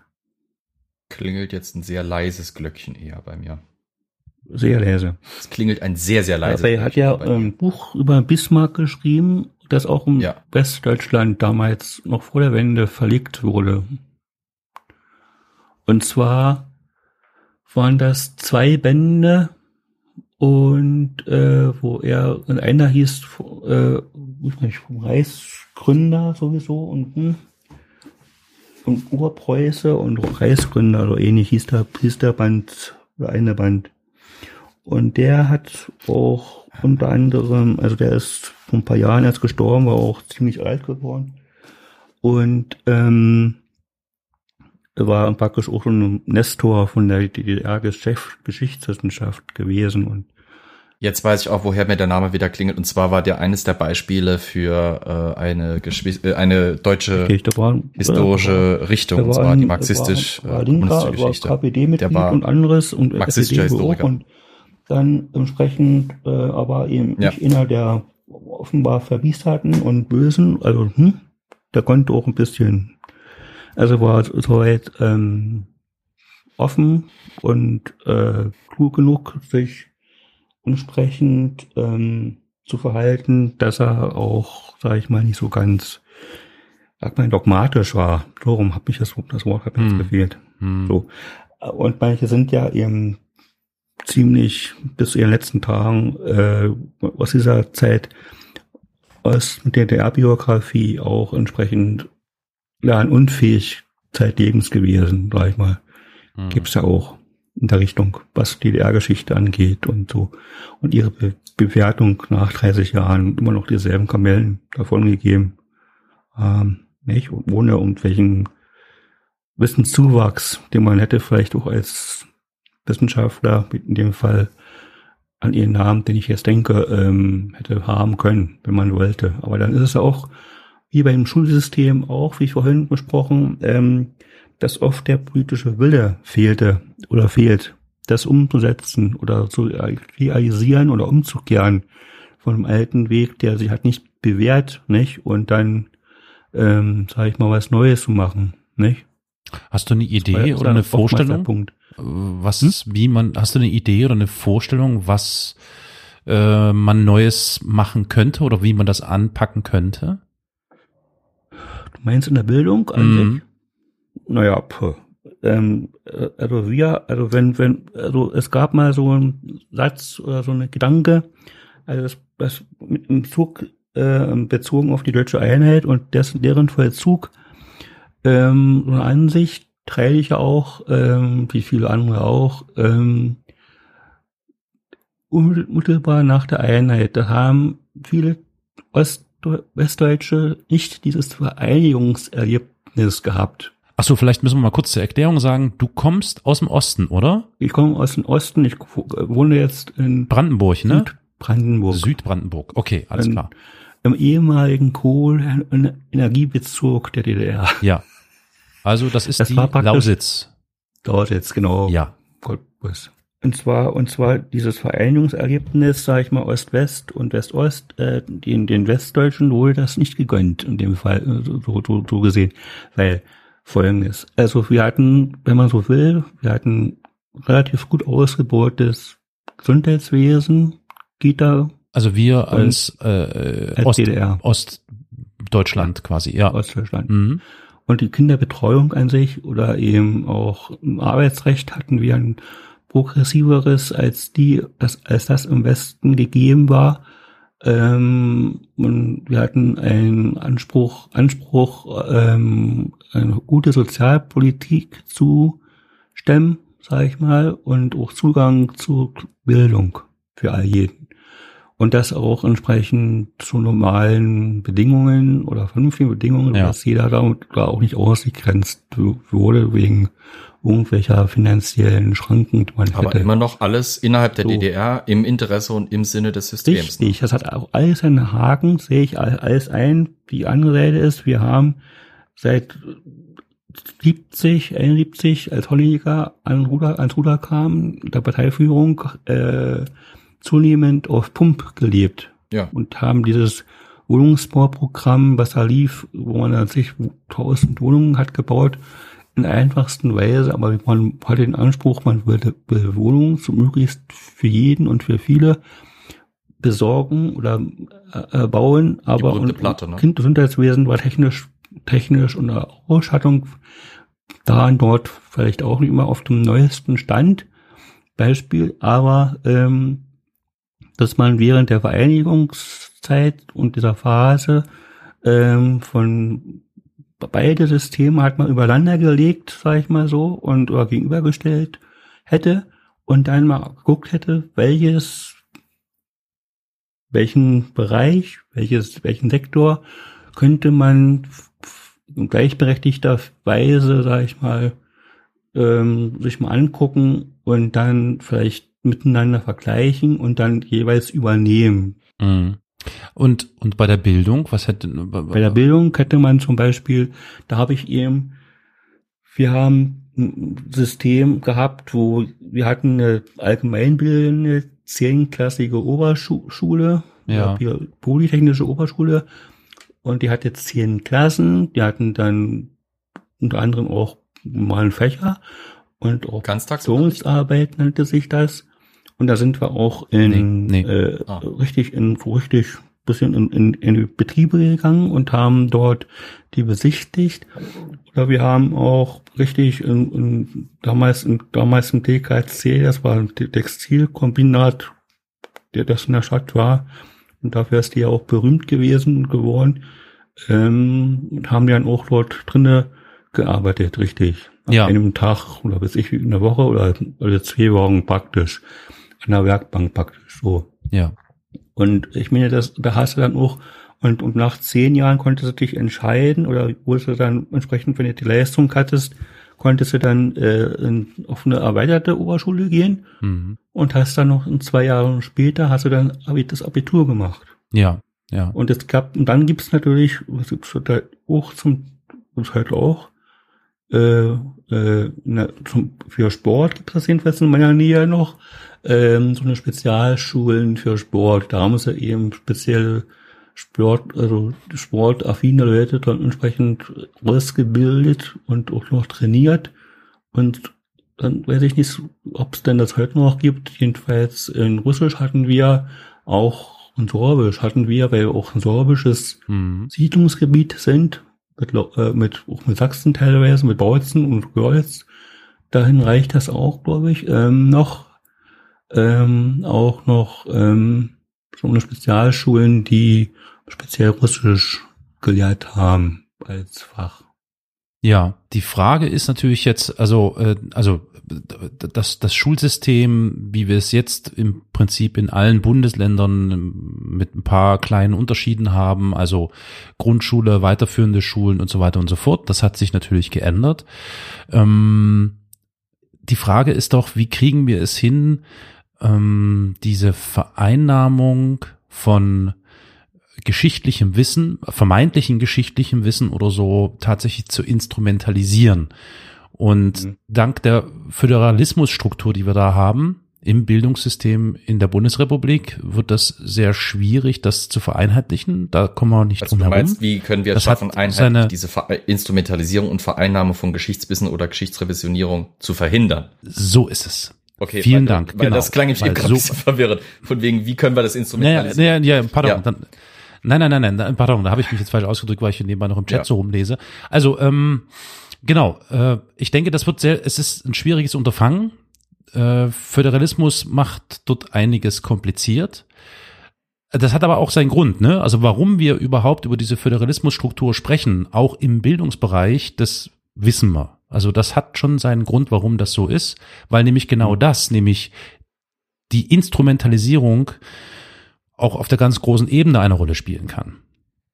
Das hat uns die Erfahrung in den letzten Jahrzehnten in der Bundesrepublik oder in Deutschland gelehrt. Ich glaube, eins der Ich denke, ich denke, es ist aber nicht nur eine Frage des, des, des Föderalismus, es wurde vielleicht nur so ein Ersatzspielfeld sein. Äh, Ich denke mal, es ist vor allen Dingen, was auch Geschichte angeht, äh, ob man das entsprechend, ob man da Relativierungen oder äh, vermeiden kann oder Interesse wecken kann, das hängt, das ist auch Sache der Methodik.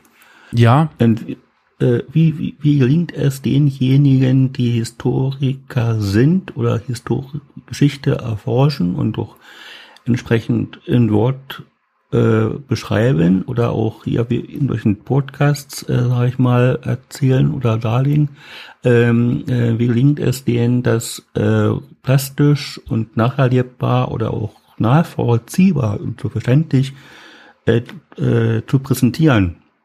Das ist ja auch eine Frage. genau. kurze Antwort, sehr gut, wenn man sie lässt. Sehr gut, wenn man sie Ähm, lässt. Ich meine, wenn man generell es nicht schafft, ein, ein Fach lebendig zu, äh, zu vermitteln Mhm.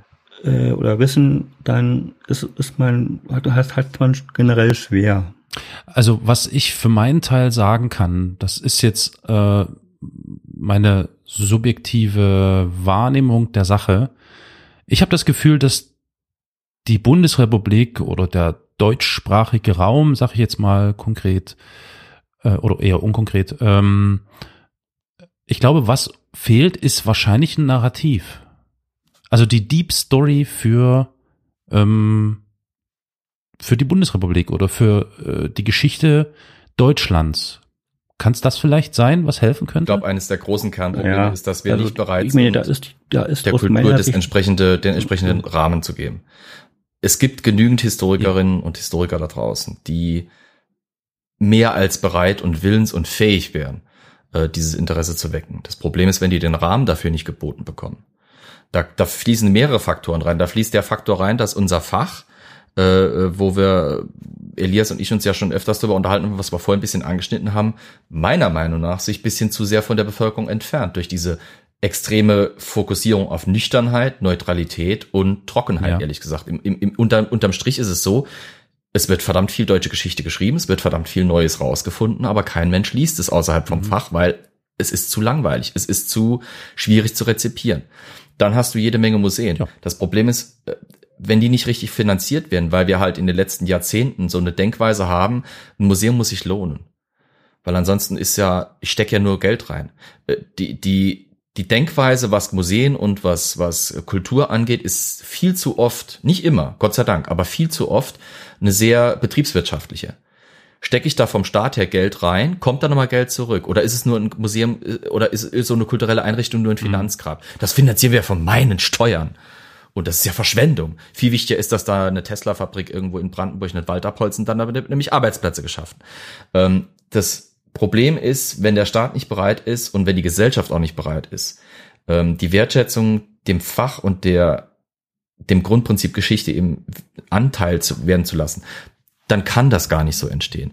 Andere Länder sind uns da weit voraus. Ich habe es in Großbritannien erlebt, wo die Bevölkerung ein ganz anderes Geschichtsverständnis und auch ein ganz anderes Geschichtsverhältnis hat. Ja, ja, weil denen ein Narrativ. Denen wird ein Narrativ geboten, die haben aber auch nicht den Bruch in dem Narrativ wie wir Deutschen. Ja. Ja, vielleicht sollten wir diesen Bruch vielleicht. Oder die vielleicht zwei sollte Brüche, weil eigentlich haben wir zwei Brüche. Zweiter Weltkrieg und DDR. sein. Äh, Nee, es sind zwei Brüche. Ja, ja, ja, ja, ja, stimmt, stimmt, stimmt, stimmt. Ja. Ich weiß ja. nicht, der Erste Weltkrieg war, ja, Erste Weltkrieg, schon, aber drei. ich glaube, die wirklich Maß, guck mal, der Erste Weltkrieg spielt im, im Tagesverständnis und im täglichen Geschichtsverständnis der meisten Leute leider Gottes keine große Rolle. Der Zweite Weltkrieg umso mehr. Nicht nur, weil Guido Kneps auf ZDF hoch und runterlaufen lässt, sondern weil es halt einfach uns präsenter Ja, ist. aber trotzdem. ja, abs ich verstehe, was du meinst. Aus fachlicher Sicht stimme ich auch zu. Ja, ja, aber trotzdem. Aber Trotzdem das- ist der Erste Weltkrieg. Du hast jetzt zum Beispiel, also man merkt ja immer wieder, das ist auch so eine Frage, die ich vielleicht auch in René hätte, wie, wie nimmst du das wahr, die Rezeption der Geschichte der DDR gerade als, als in, ich will es jetzt nicht irgendwie negativ klingen lassen, unnötig, aber als Betroffener, als jemand, der dabei war, als jemand, der es erlebt hat, der von einem Tag auf den nächsten erlebt hat, wie ein System, ein Staat aufhört zu existieren und der quasi gezwungen war, unterm Strich gesehen, sich von einem Tag auf den nächsten zu westernisieren. Sich an das anzupassen, was man jahrzehntelang gelernt hat, dass es falsch war oder schlecht war oder der Gegner war. Da ist noch eine Entwurzelung entstanden, oder? Auch geschichtlich. Das ist ja, das ist die, das ist die Preisfrage. Ja. nee, im Ernst. Also klar, wichtige, wi- wich- ganz, ganz äh, wichtige Frage. Ähm, und ich meine, ich war natürlich auch ähm, geprägt, erzogen im Sinne der DDR und so. Und ich meine, zu sehr großen Prozentsatz auch ähm, überzeugt, das ist die richtige Sache. Aber musste ich, musste ich ähm, feststellen, in den, vor allen Dingen auch in den Monaten äh, danach oder während dieser Wendezeit und dieses Umbruchs, dass das Denkgebäude, was man sich hat so hat zusammengezimmert in den letzten Jahren, das, also äh, in den ersten Jahren des Lebens bis dahin hat also immer mehr brüchig wurde und in Frage gestellt wurde und zusammen fiel am Ende. Ich frage So, mal ganz und- frech, schon, also erst nach der oder in der Wendezeit oder schon auch vorher? Nein, nein. äh, Also es ist nicht so, dass ich, dass ich unkritisch zu Nee, allem also- war, das wollte ich ja ausführen, Ja. Äh, noch äh, zu allem, was geschehen ist. Aber ich habe ja gesagt, äh, äh, äh, vorher schon, im Großen und Ganzen war ich zufrieden oder war ich, war ich äh, überzeugt, dass Mhm. das im Wesentlichen die richtige, der richtige Kurs ist Mhm. und wir auf der Siegerstraße sind. Auf der Hatte aber trotzdem, hatte aber trotzdem meine Fragen. Ich weiß ganz genau, wie ich in Berlin war, bin ja öfters in Berlin, jetzt gerade nicht so oft wegen, hm, aber ähm, zu der Zeit stand vor dem Brandenburger Tor und stand, da war ja auch die Mauer zu sehen und dann habe ich mich ernsthaft gefragt, na, was ist denn daran so schlimm, vielleicht doch mal rüber zu fahren und so, nicht? Und so, warum ist das so? Nicht?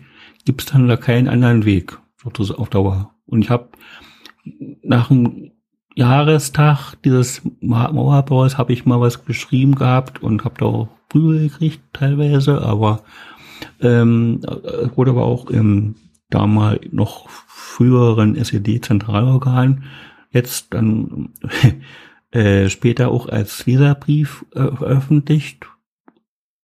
So, also gab es da auch einen Wandel und eine Änderung, ein Umdenken, aber ähm, da ich mal, und da habe ich auch konkret, was diesen Aspekt angeht, äh, die Frage gestellt, warum war jetzt dieses, dieses Grenzregime in den späteren Jahren nicht etwa nicht zu, äh, äh, zu humanisieren und zu verändern in der Form, dass man Leute hätte freizügiger reisen lassen Mhm. können. Hm. Muss es da erst eine solche Wende ge gegeben, ehe man dort entsprechend umdenkt oder mehr oder weniger getriebener wird. Ja, war ja die, der was, Druck- was die Druck der Straße. Ja. damals anging. Ja.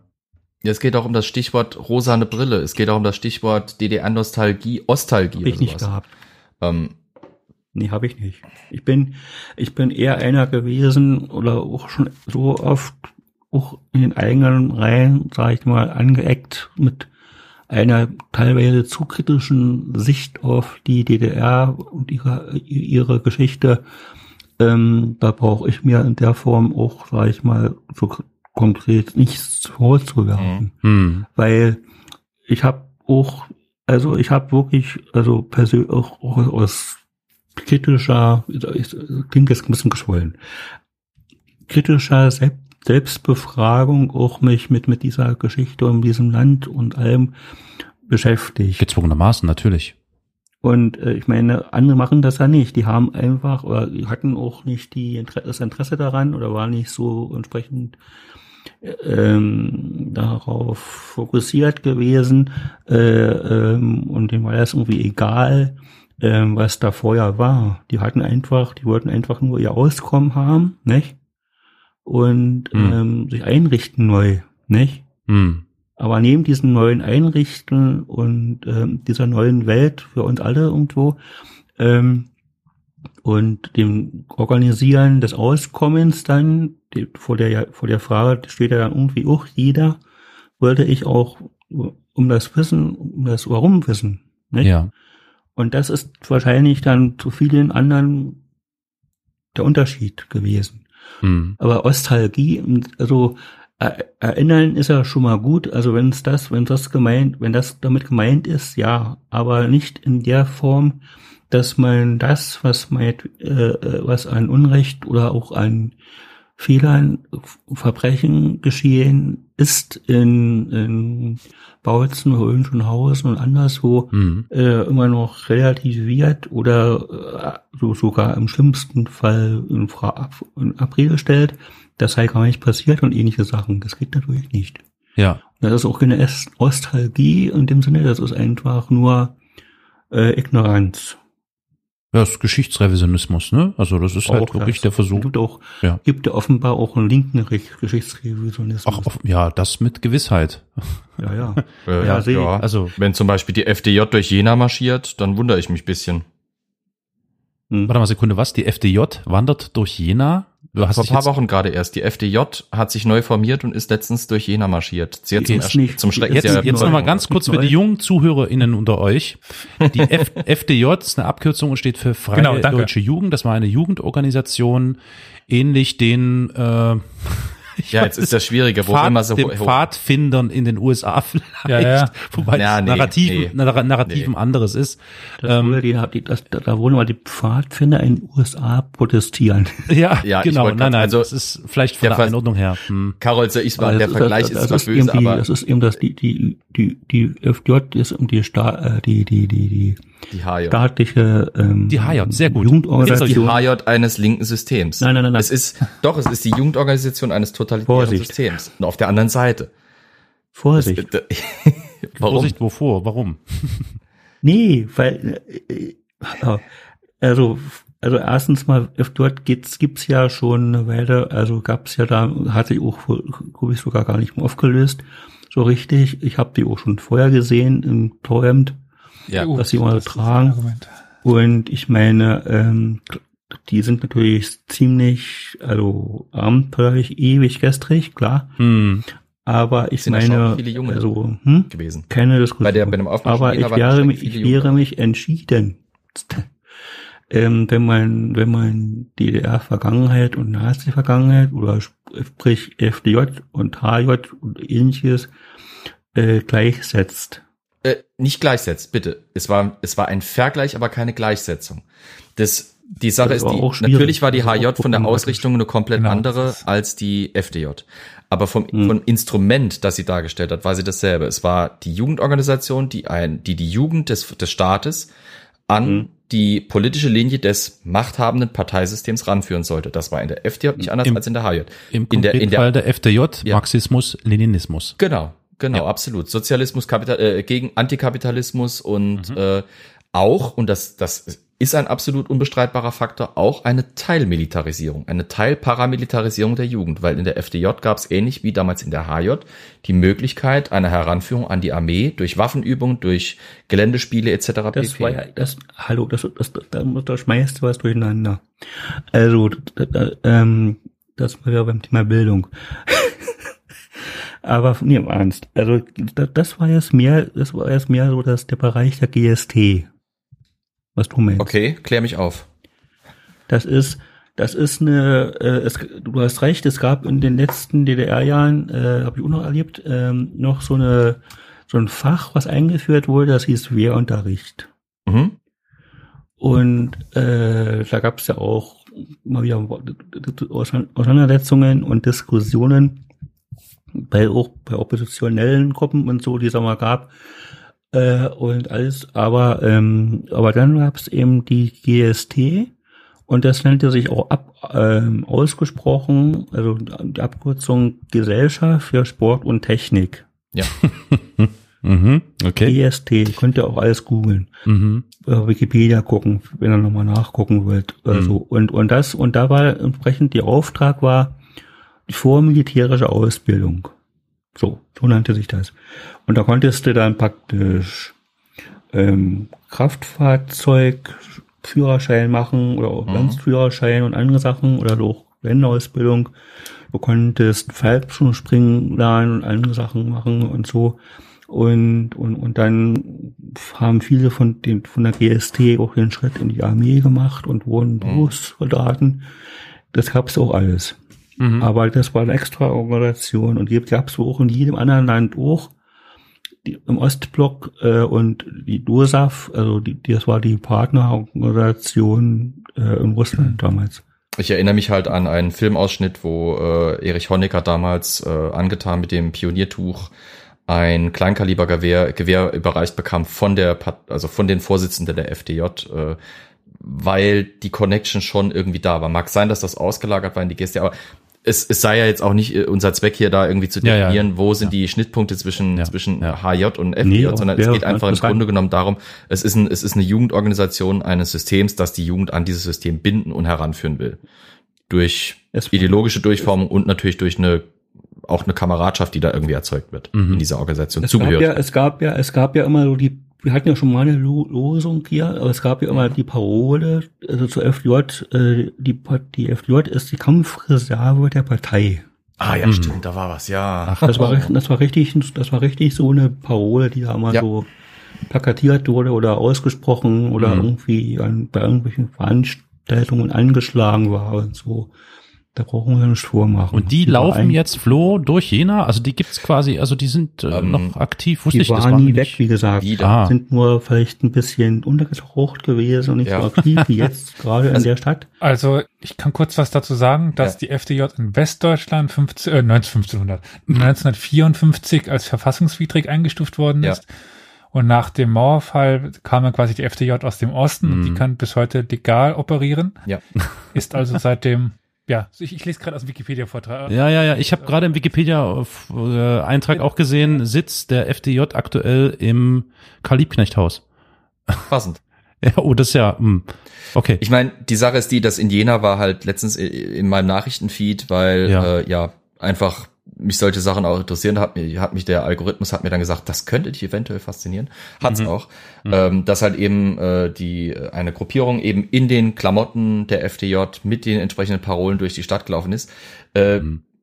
die, ich, das Problem ist halt, äh, wie soll ich sagen, die Bevölkerung vor Ort war natürlich erstmal zum Teil gespalten. Die einen waren erschüttert, die anderen fanden, ach, wieder wie in den guten alten Zeiten, Mhm. was mich ein bisschen erschüttert hat. Ähm, und ich fand es halt erstaunlich zu beobachten, ähm, wie die Demografie der Gruppe sich aufgebaut hat. Weil das, was man Mhm. auf Fotos und in, in den Videoaufnahmen sah, war, ähm, es, es gab so eine, eine krasse Disparenz zwischen, du hattest lauter über 50er Hm. und dann eine erschreckend, oder nee, nicht, nee, stopp, erschreckend ist das falsche Wort, weil, äh, ja, eine erstaunlich große Zahl an sehr jungen Menschen. Weil offensichtlich ähm, irgendwie so eine, so eine, so, ein, so eine Affinität im Moment scheinbar auch am Aufkommen ist zu diesen Idealen, die diese Partei im Grunde genommen präsentiert oder diese, diese Gruppierung im Grunde genommen präsentiert, losgelöst von dem Kontext der DDR Hm. weil äh, die interviewten Jugendlichen dann auch und, und auch das, was dann im Nachhinein, weil ich noch gelesen habe, folgen, ich kann jetzt nicht alle Quellen zitieren, ich habe mich da wild durchs Internet geklickt und da, das kriege ich, den, den Verlauf kriege ich heute nie wieder mal hin.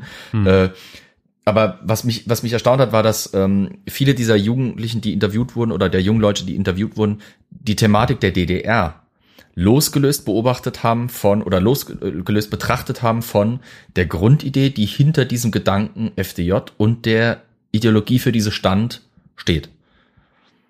Fand ich interessant, weil ähm, als Historiker muss ich das kurz gesagt irgendwie Nö, also finden. du bist ja heute der Dieter Thomas Heck hier in dieser Folge und du Oh hast je. das ganz wunderbar wieder in eine Richtung äh, geleitet, die ich für äh, gut befinde, weil wir jetzt nämlich genau an diesem Punkt wieder angelangen, dass wir fragen, wie bekommen wir es hin, weitestgehend ähm, instrumentalisierungsfrei Geschichte zu vermitteln und den Heranwachsenden wie auch den Erwachsenen Geschichte nahe zu bringen. Und man sieht eben jetzt am Beispiel, wie du sagst, der äh, Teilnehmer dieses FDJ-Marsches da in Jena, dass das äh, nicht unbedingt eine Altersfrage ist. Also, ne, wenn da auch äh, junge, sowohl junge als auch alte oder ältere Menschen mitlaufen, dann zeigt das ja, dass sich bestimmte Narrative oder bestimmte geschichtliche ähm, Wahrnehmungen äh, weiter, die werden ja weitergegeben. So, ne?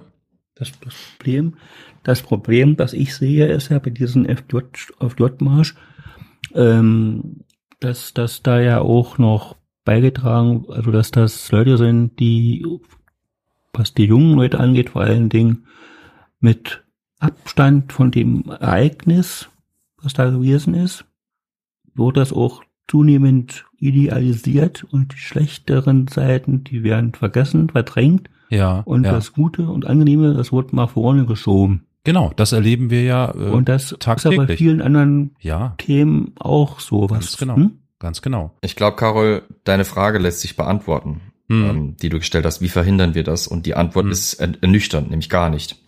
Weil, wenn ich jetzt gerade nochmal resümiere, wie auch in den letzten Jahren Diskussionen geführt wurden um äh, erweiterte Sozialgesetzgebung, um erweitertes Arbeitsrecht, um die große Frage, wie geht man mit großen Konzernen, international agierenden Konzernen um, Hm. ähm, ist dieses Argument, wir wollen ja keine DDR 2.0, Hm. sehr oft und sehr inflationär benutzt worden.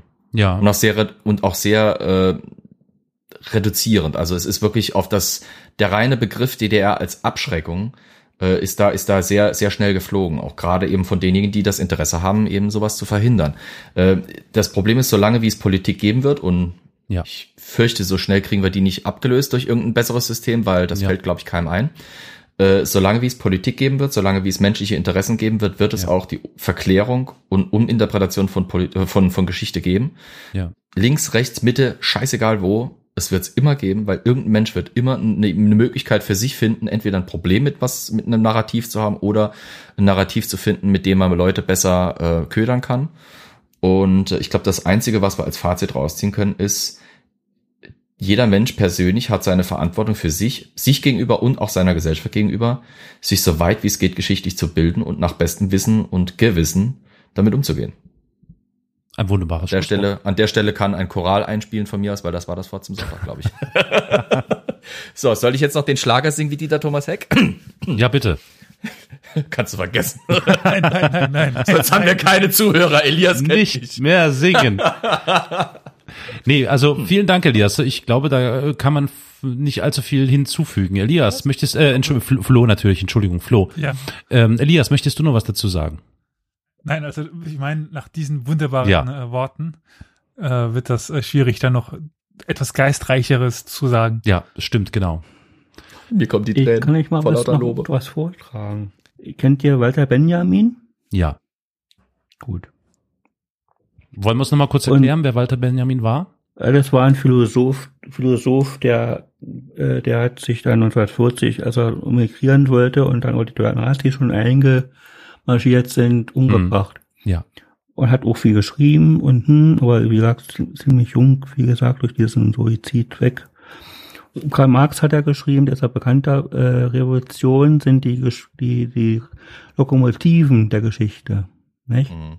Hm. Jemand, der diesen Satz verstanden haben durfte, ihn aber mit einer anderen Interpretation auf den Bahnsteig der Revolution stellte, war sein marxistischer Nachfahre Walter Benjamin. Er schrieb, Marx sagt, die Revolutionen sind die Lokomotiven der Weltgeschichte. Aber vielleicht ist dem gänzlich anders. Vielleicht sind Revolutionen der Griff des in diesem Zuge reisenden Menschengeschlechts nach der Notbremse. Hat er geschrieben. Könnt ihr euch mal, mal zur Genüge, Hm. zu Gemüte ziehen und nachdenken. Vielen Dank für äh, das äh, Schlusswort, René. Danke vor allem auch, dass du heute mit dabei warst und dich unseren vielen Fragen und Überlegungen gestellt hast und mit uns gemeinsam nachgedacht hast, uns auch ein bisschen Einblick gegeben hast in äh, die DDR-Geschichte und was danach geschehen ist. Danke an dich, Elias, dass du das organisiert hast. Gerne. Ich wollte mich auch bedanken bei euch ja bei der, Mög- für die Möglichkeit, mich bei euch zu äußern und wurde äh, erklären, ich bin auch zu anderen Schandtaten noch bereit. Wunderbar. Vielen Dank dafür. Danke euch. Tschüssi.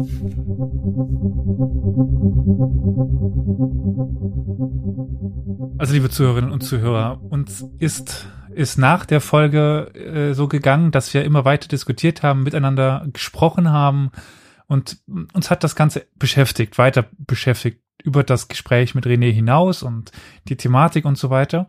Das ganze, der ganze Themenkomplex. Wir haben die Aufnahme nicht beendet bis dahin und deswegen dachten wir uns jetzt, da wir das selber sehr interessant fanden und Mhm. ähm, auch die, die euch unsere Gedankengänge und die ähm, ganze die ganzen Vorgänge nicht entziehen wollen oder euch das nicht äh, ja wegzunehmen. Transparenz. Transparenz, damit ihr seht, was bei uns im Kopf vorgeht, ja, haben wir jetzt äh, die der Nachklapp, der nach dem Gespräch dann noch kam, Mhm. werden wir euch jetzt anbeischneiden und dann könnt ihr euch mal anhören, was wir so uns danach für Gedanken gemacht haben. Ja.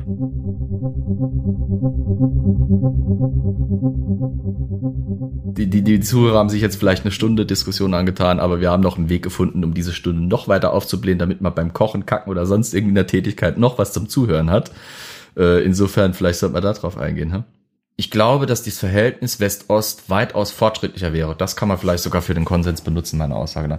Ich glaube, dass der Konsens Ost-West in Deutschland weitaus fortgeschrittener wäre, wenn es eben nicht dieses krasse Entwurzelungserlebnis gegeben hätte, dass der Westen quasi sein System dem Osten gnadenlos und mit aller kapitalistischen äh, Kaltschnäuzigkeit aufgepresst hat.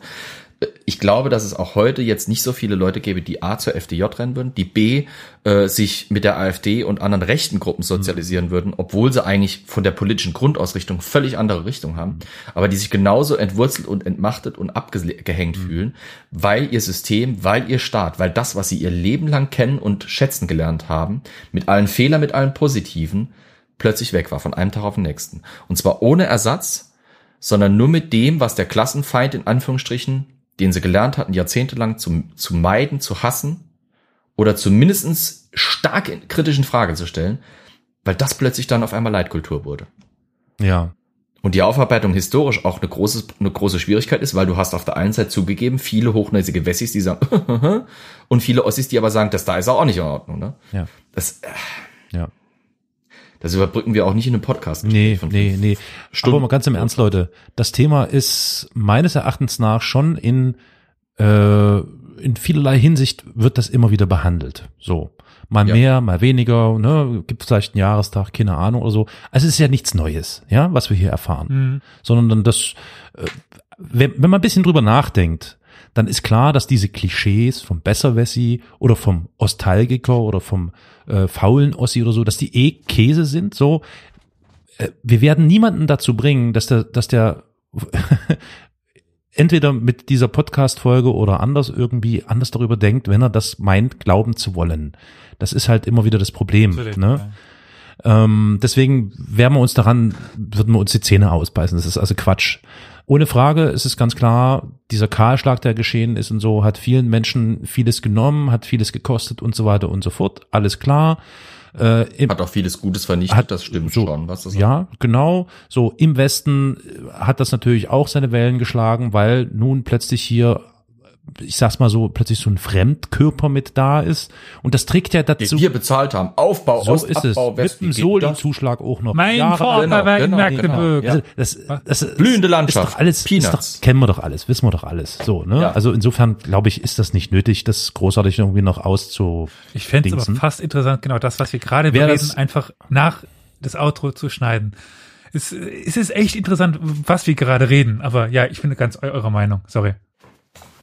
Fakt ist, diese Ost-West-Geschichte ist meines Erachtens nach vor allem eine Generationenfrage. Ja. So, weil alles ab, ich weiß es nicht, vielleicht sogar ab meinem Jahrgang oder etwas später, ähm, hat, da löst sich das dann langsam alles auf. Mhm. Dann sind die Probleme nicht alle weitestgehend ausbalanciert und alle haben die gleichen Probleme. So, dass, dass das strukturell Das genau Auswirkungen das- hat, das ist natürlich noch eine andere Frage. So.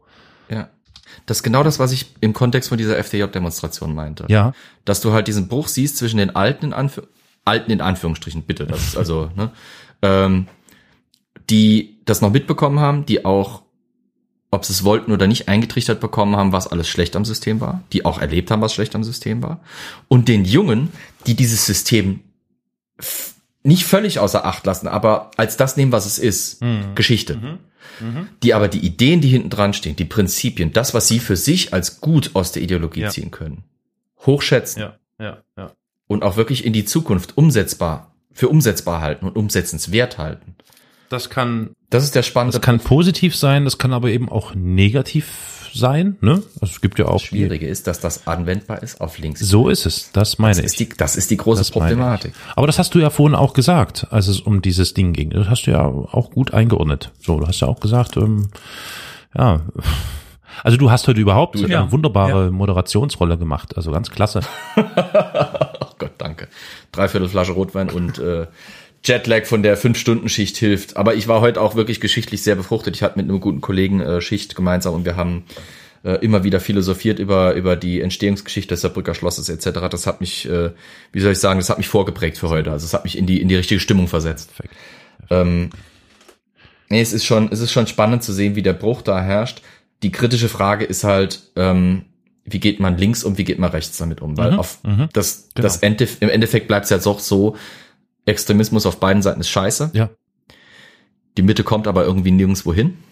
Ja. Wo findet man seine eigene Position? Und da sind wir wieder bei meinem Spruch von vorhin. Ich weiß, da, da beweihräuchere ich mich jetzt vielleicht selber, aber da ist dann wieder das individuelle, die individuelle Verantwortung gefragt. Ja, ja. Wo, wo ordnet man sich selber ein? Wo findet man seinen eigenen Weg? Was aber auch wiederum die Schwierigkeit ist, ähm, weil für Geschichte einen persönlichen Interpretationsansatz zu finden, ist teilweise auch die Wurzel allen Übels, weil Ja. wenn ich einer anderen Meinung der Geschichte äh, von einem geschichtlichen Ereignis bin und das lange genug erzähle, werden es Leute auch glauben und annehmen. natürlich. Und dann fragt sich wieder, wer ist, wer ist, wie, wie bei, wie bei äh, Alice im Wunderland, wo, wo dann Humpty Dumpty fragt, who's to be the master, obwohl er es in, in Bezug auf Sprache fragt, äh, kann man es auf Geschichte auch anw- anwenden. Wer, wer ist der, wer ist der Herr? Wer, wer hat zu sagen, wo es lang geht? Mhm. Der Staat, der Historiker, derjenige, der die Geschichte erlebt hat, der, der die Geschichte verklären will, der, der die Geschichte präsentiert kriegt von allen zusammen.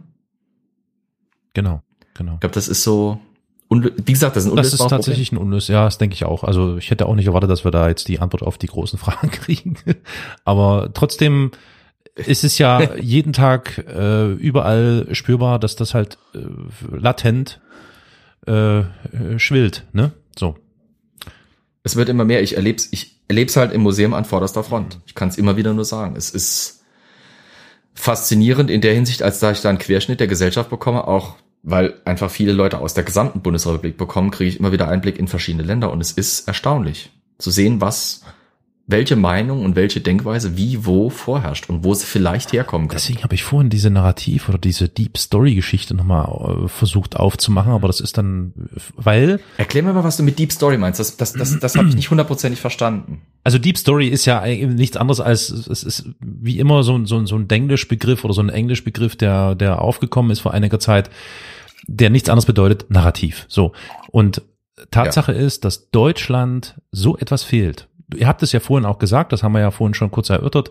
Guckt dir doch äh, England an, ja, oder Großbritannien an, Mhm. oder guckt dir die USA an. Ja. Jedes, Mhm. die, zumindest diese beiden Länder, Frank, ja, doch Frankreich auch, ähm, die haben irgendwo hängt da so eine, so, also die tiefere Geschichte oder die tiefere Leid, das Leitnarrativ für dieses Volk oder für dieses Land irgendwo. Und daran halten die sich fest und darum dreht sich das auch und damit ist gut. Deutschland ist derart, also ich würde sagen, das ist so eine, so eine, so eine mh, so eine Ambiguität, die hier herrscht, ja, weil man jeden Tag mit verschiedensten Dingen konfrontiert wird, aber es keinen, wie soll ich sagen, keinen narrativen Konsens gibt, Hm. auf den man sich Ich weiß verständigen nicht, ob es eine kann. Ambiguität ist. Es, es tendiert ja in, in den meisten Fällen eher zu einem Negativen. Hm.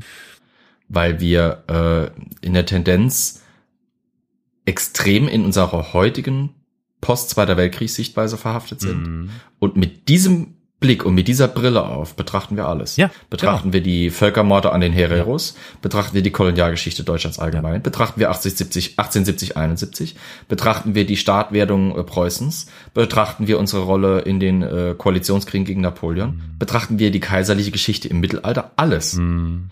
Das Problem ist, ähm, an der Stelle haken vor allem Rechtspopulisten und Geschichtsrevisionisten ein, Korrekt. weil sie ihre eigenen Ideologien fordern. Ich würde aus dem Fach raus sagen, Elias, korrigier mich, wenn ich, wenn du wirklich was Groteskes dran findest, dass wir ein gesunderes Akzeptanzverhältnis zu unserer eigenen deutschen Geschichte erreichen sollten, dass wir das Vergangene als Vergangenheit hinnehmen sollten, dass wir natürlich ein Urteil dafür haben dürfen aus unserer modernen Perspektive, aber getrennt von der reinen Besch- Betrachtung zur Geschichte. Und dass bevor wir das nicht erreicht haben, wir kein, keine Deep Story, wie du das nennst, So oder es. kein tiefes Narrativ erreichen Das können. ist genau das, was ich Problem sagen wollte. ist- genau, Ja, genau, weil wir beschäftigen Problem uns, ist, wir dass- beschäftigen uns Ja. immer wieder mit demselben Thema, nämlich mit dem Thema, das klingt jetzt scheiße, aber es geht ja um die Schuld, ja? Mhm. Und Ja, Schuld. Mit dem- ja, nee, Schuld. Schuld. Ja. Wo liegt Schuld? ja, genau, genau.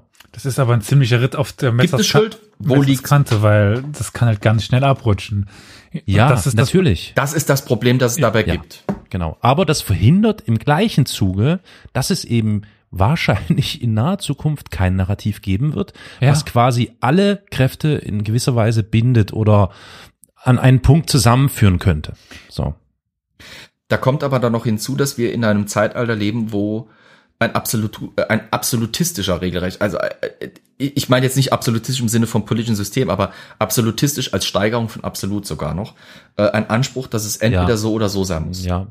Du kannst, das ist zum Beispiel das, was, erinnerst du dich an die Folge 1914, der Film, wo ich mit dem Narrativ und der Tradition der Bundeswehr angefangen Ja, ja, hatte? natürlich. Das ist auch das Problem, das die Bundeswehr hat, weil keiner wagt es sich, eine Entscheidung zu treffen, zu sagen, okay, und hier machen wir den Cut. Die Frage ist, wer hat, wer hat zu sagen, wo Geschichte hingehen soll? Keiner traut sich irgendwie zu sagen, ich mach's. Und die, die sich trauen, sind die genauejenigen, die die Geschichte vergewaltigen und instrumentalisieren für die falschen Gründe. Ja. Und das ist das Problem.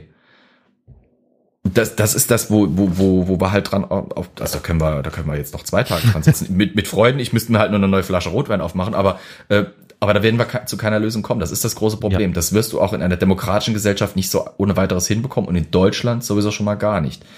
Ähm, die USA werden jetzt, und das ist meine nicht russisch in- indoktrinierte, propagandierte äh, äh, Denkweise, sondern die, die ich einfach als, als Betrachter aus Europa raus habe, die, die Amerikaner werden daran,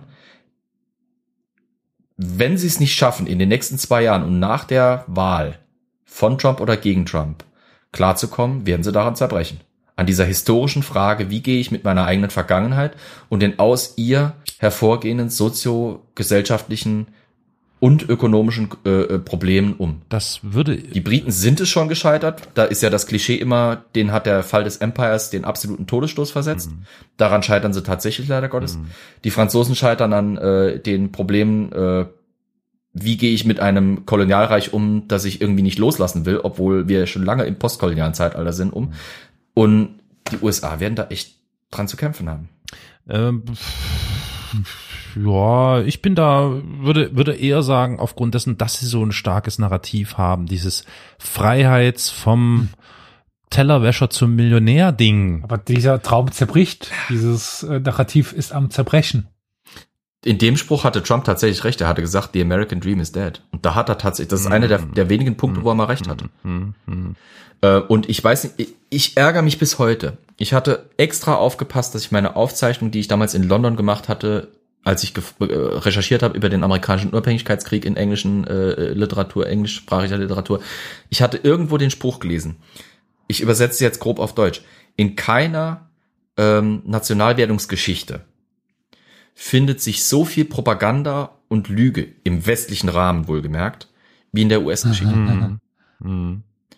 Diese ganzen Geschichten von welchen Paul, Paul Revere, der durch die ganzen Städte reitet und die Leute warnt, dass die Briten kommen. Von der Geschichte der Boston Tea Party, vom Boston Massacre. Keine Nationwerdungsgeschichte ist so verklärt worden im Nachhinein, wie die US-Geschichte es ist und wie sie heute auch noch in den Schulen präsentiert wird. Die Historiker, da, da, da findet ein absoluter historischer Bruch statt. Fast sämtliche modernen Forscher sowohl amerikanische als auch nicht-amerikanische, wissen, wo die Faktenlage im Hinblick zur Nationwerdung der amerikanischen, äh, der, der USA, also im Sinne amerikanischer Unabhängigkeitskrieg ist. Aber in den Schulen, in der breiten Bevölkerung, wird immer noch ein völlig zu dieser modernen Forschungsmeinung konträrer, äh, äh, konträres Narrativ gelehrt. Ja, Komplett. ja. Auch ein Problem, woran sie scheitern werden. Mhm. Dasselbe geht nicht nur für die, für die Nationswerdungsgeschichte, das ist auch für die Nationszeigungsgeschichte, das geht über den amerikanischen Bürgerkrieg, Sezessionskrieg, das geht auch weiter über die Sklavereigeschichte und über das, was damals nach, den, äh, nach dem Sezessionskrieg und in den äh, Zeiten der Bürgerrechtsbewegung und so weiter passiert ist. Daran scheitert im Moment auch die amerikanische Gesellschaft und die amerikanische Bildungspolitik. Massiv. Ich glaube, die Verwurfsstellen bei der amerikanischen Gesellschaft noch sind darüber hinaus noch ganz andere. Erzähl. Naja, also ich glaube nicht, dass der Redneck daran zerbricht, wie er sein Land in geschichtlicher Wahrnehmung sieht. Das ist einfach das grundlegend, dass daraus, also wie es ist, ich weiß, was du meinst, nur ich würde schon einen Schritt weitergehen, das daraus erwachsene Gesellschaftsbild ist so kaputt, ist so zerspalten, ist so abstrus, Mhm. als dass, selbst wenn sie jetzt lernen würden, ihre Geschichte einzuordnen, würde das nichts mehr bringen, weil die Menschen, die das Bild übernommen haben, schon so indoktriniert sind, so, so geprägt sind, das wird genera wenn es funktioniert, wird es Generationen dauern, das da wieder rauszubekommen. Ist es in etwa vergleichbar mit Deutschland und der Nachkriegszeit und der In keiner Weise. Entnazifizierung oder nicht stattgefundenen Entnazifizierung? Mhm. Mhm. Nee, also da würde ich, da würde ich konsequent widersprechen. das ist viel tiefgründiger, weil viel länger. Hm. Hm, hm. Ja, da hast du natürlich recht, ja. ja. Die Entnazifizierungsgeschichte ist eine Sache von 15 Jahren, wenn man es ernst nimmt. Also die Entnazifizierung als Programm Hm, in dem Begriff. hm. Äh, Entnazifizierung als allgemeines Phänomen natürlich wesentlich länger. Da sind wir dann auch in dem, in den 60ern unter den Talaren der Muff von 1000 Jahren. Hm. Aber es ist, es ist auch ein ganz anderes Phänomen. Ja, ja. Das Phänomen der Staatwerdung und der Sklaverei und des Ja. äh, liberalen Kapitalismus etc. in Amerika hatte 200 Jahre sich zu entwickeln. Der Narzissmus, Naz Nationalsozialismus war eine Sache von, naja, sie hätten gerne 1000 Jahre gehabt und es waren am Ende noch nicht mal 10, Hm. 15. Hm, hm. So, äh, das ist ein Unterschied. Das ist eine viel kürzere Epoche, äh, die le leichter in Anführungsstrichen gesellschaftlich zu beheben ist, war, Ja. Ethisch natürlich immer noch Aufarbeitung fordert, aber gesellschaftlich überwindbar war. In weiten Teilen. Natürlich hast du immer ewig gestrige. Aber das in Amerika ist ein, das hat die Gesellschaft noch ein ganz, zu einem ganz anderen Grad Mhm. durchdrungen. Hm. Zu einem noch tieferen Grad, würde Ja. ich behaupten. Und es hatte, wie gesagt, wie Elias gesagt hat, länger Zeit. Hm. Hm. Es hatte länger Zeit. Und die Wunden oder die äh, Bruchstellen sind ja auch viel mehr innerhalb, also wirklich gegen, gegeneinander, in, innerhalb Ja. der, der Gesellschaft der, der USA. Also in, in Deutschland, der Nazi war zwar Nazi, mochte vielleicht auch die demokratischen Deutschen nicht so besonders, aber wenn man sieht, was in den USA passiert, wie, wenn wir jetzt wieder nach Wisconsin schauen, ohne T, äh, wenn ein amerikanischer Bürger in eine Black Lives Matter Demo reinrennt mit einem verkackten Maschinengewehr, Oder mit einfach Auto reinfährt. Auto, du, jeder Mensch hat ein Auto. Du kannst ja in den USA Waffen kaufen. Und allein dieser Waffenbesitz ist geschichtlich so tief drin Ja, in dieser ja. Gesellschaft. Mhm. Ja. Du wirst ja nicht, wie willst du den denn rausbekommen? Hm. Also wenn, wenn jetzt äh, Biden kommt und Waffenbesitz verbietet, dann brennt die USA. Ja. Im wahrsten Mhm. Sinne Äh, des Wortes. Du, wenn Trump, wenn Trump die Wahl verliert und äh, entsprechend angepisst genug ist und seine, An äh, seine Anhänger genügend aufpeitscht und er weiß, wie er seine Anhänger aufzupeitschen hat. Er ist zwar in vielerlei Hinsicht sehr dumm, aber in der Hinsicht ist er clever, cleverer, als einem lieb sein kann. Dann brennen die USA auch, weil viele seiner Anhänger sind sein. stark bewaffnet. Das kann QAnon sein. Ja, gut. Das reicht. ja. Das reicht. Der Krieg, der Kalte Krieg ist nicht vorbei. Der ist jetzt in seine zweite Runde gegangen. Hm. Die Sachen, Mhm, die er, mhm, alle die mhm. Sachen, die er erwähnt hatte, passieren gerade jetzt wieder. Griechenland Mhm. und die Türkei liefern sich was äh, äh, Incursions, also was Eindringen in, in feindlichen oder in, naja, in, in Mhm. jeweiligen nationalen Seeraum angeht, einen Kampf. Äh, Gerade heute habe ich gelesen, mehrere Berichte, äh, die, Pana äh, die fanatisch und panisch darüber geschrieben haben, äh, dass ein amerikanisches Spionageflugzeug in den chinesischen Luftraum eingedrungen ist. Ich habe gedacht, ich wäre 1986, nur äh, was soll's. Mhm. Ähm, in, in, den, in der UdSSR ehemals, heute äh, Russland, äh, werden Oppositionelle vergiftet, ähm, werden... Äh, Das ist ja nicht bewiesen. Ach komm. das Narrativ ist relativ offensichtlich und man muss also wirklich Russland- man muss nicht tief in die Russland Verschwörungsszene einzusteigen, um einsteigen, Ja. um zu verstehen, wie in Russland die Politik läuft. Naja, wenn du Das, tief das in die Verschwörungs gut halten. wenn du tief in die Verschwörungsmaterie eingehst, bist du nicht mehr gegen Ru Russland. Also, Das Ja. stimmt, okay, das ist, das ist ein anderer Aspekt. Aber ähm, das, das eine Sache kann man Putin nicht vorwerfen. Also er ist kein lupenreiner Demokrat, das, da schließe ich mich meinem Genossen Schröder nicht an. Aber äh, in einer Sache muss ich wirklich dem Putin eins zugute halten. Was viele Sachen angeht, ist er eigentlich relativ simpel gestrickt. Das Problem ist nämlich, dass menschliche Beeinflussung, das politisches Handeln, das Machtpolitik oft auf ganz simplen Faktoren be beruht und fußt. Und er weiß einfach, die auszuspielen. Während wir uns damit krampfhaft beschäftigen, alles zu verkomplizieren, weil wir es so gelernt haben mit unserem globalisierten, wir haben uns alle Liebsystem in der EU und in der NATO, ist er ein ganz simpler, gestrickter Typ, der verlässt sich auf sich, auf sein Land, auf seine eigene Macht, auf Stärke und äh, spielt alle Trümpfe aus, die in dem Bereich zu haben sind. Auch wenn es nicht unbedingt die Trümpfe sind, die eine aufgeklärte, moderne Gesellschaft anstreben sollte. Hm. Mein Rotwein ist fast alle. Ich merke, äh, mir fließen die Argumente immer schneller von der Zunge. Das ist nicht gut. Flo, danke dir. Elias, danke dir. Und wir hören uns äh, in Kürze wieder. Auch vielen Dank an die ZuhörerInnen, dass ihr so geduldig dabei gewesen seid. Schaltet auch wieder das nächste Mal ein, wie das heißt, Historia Universalis kommt. Bis bald.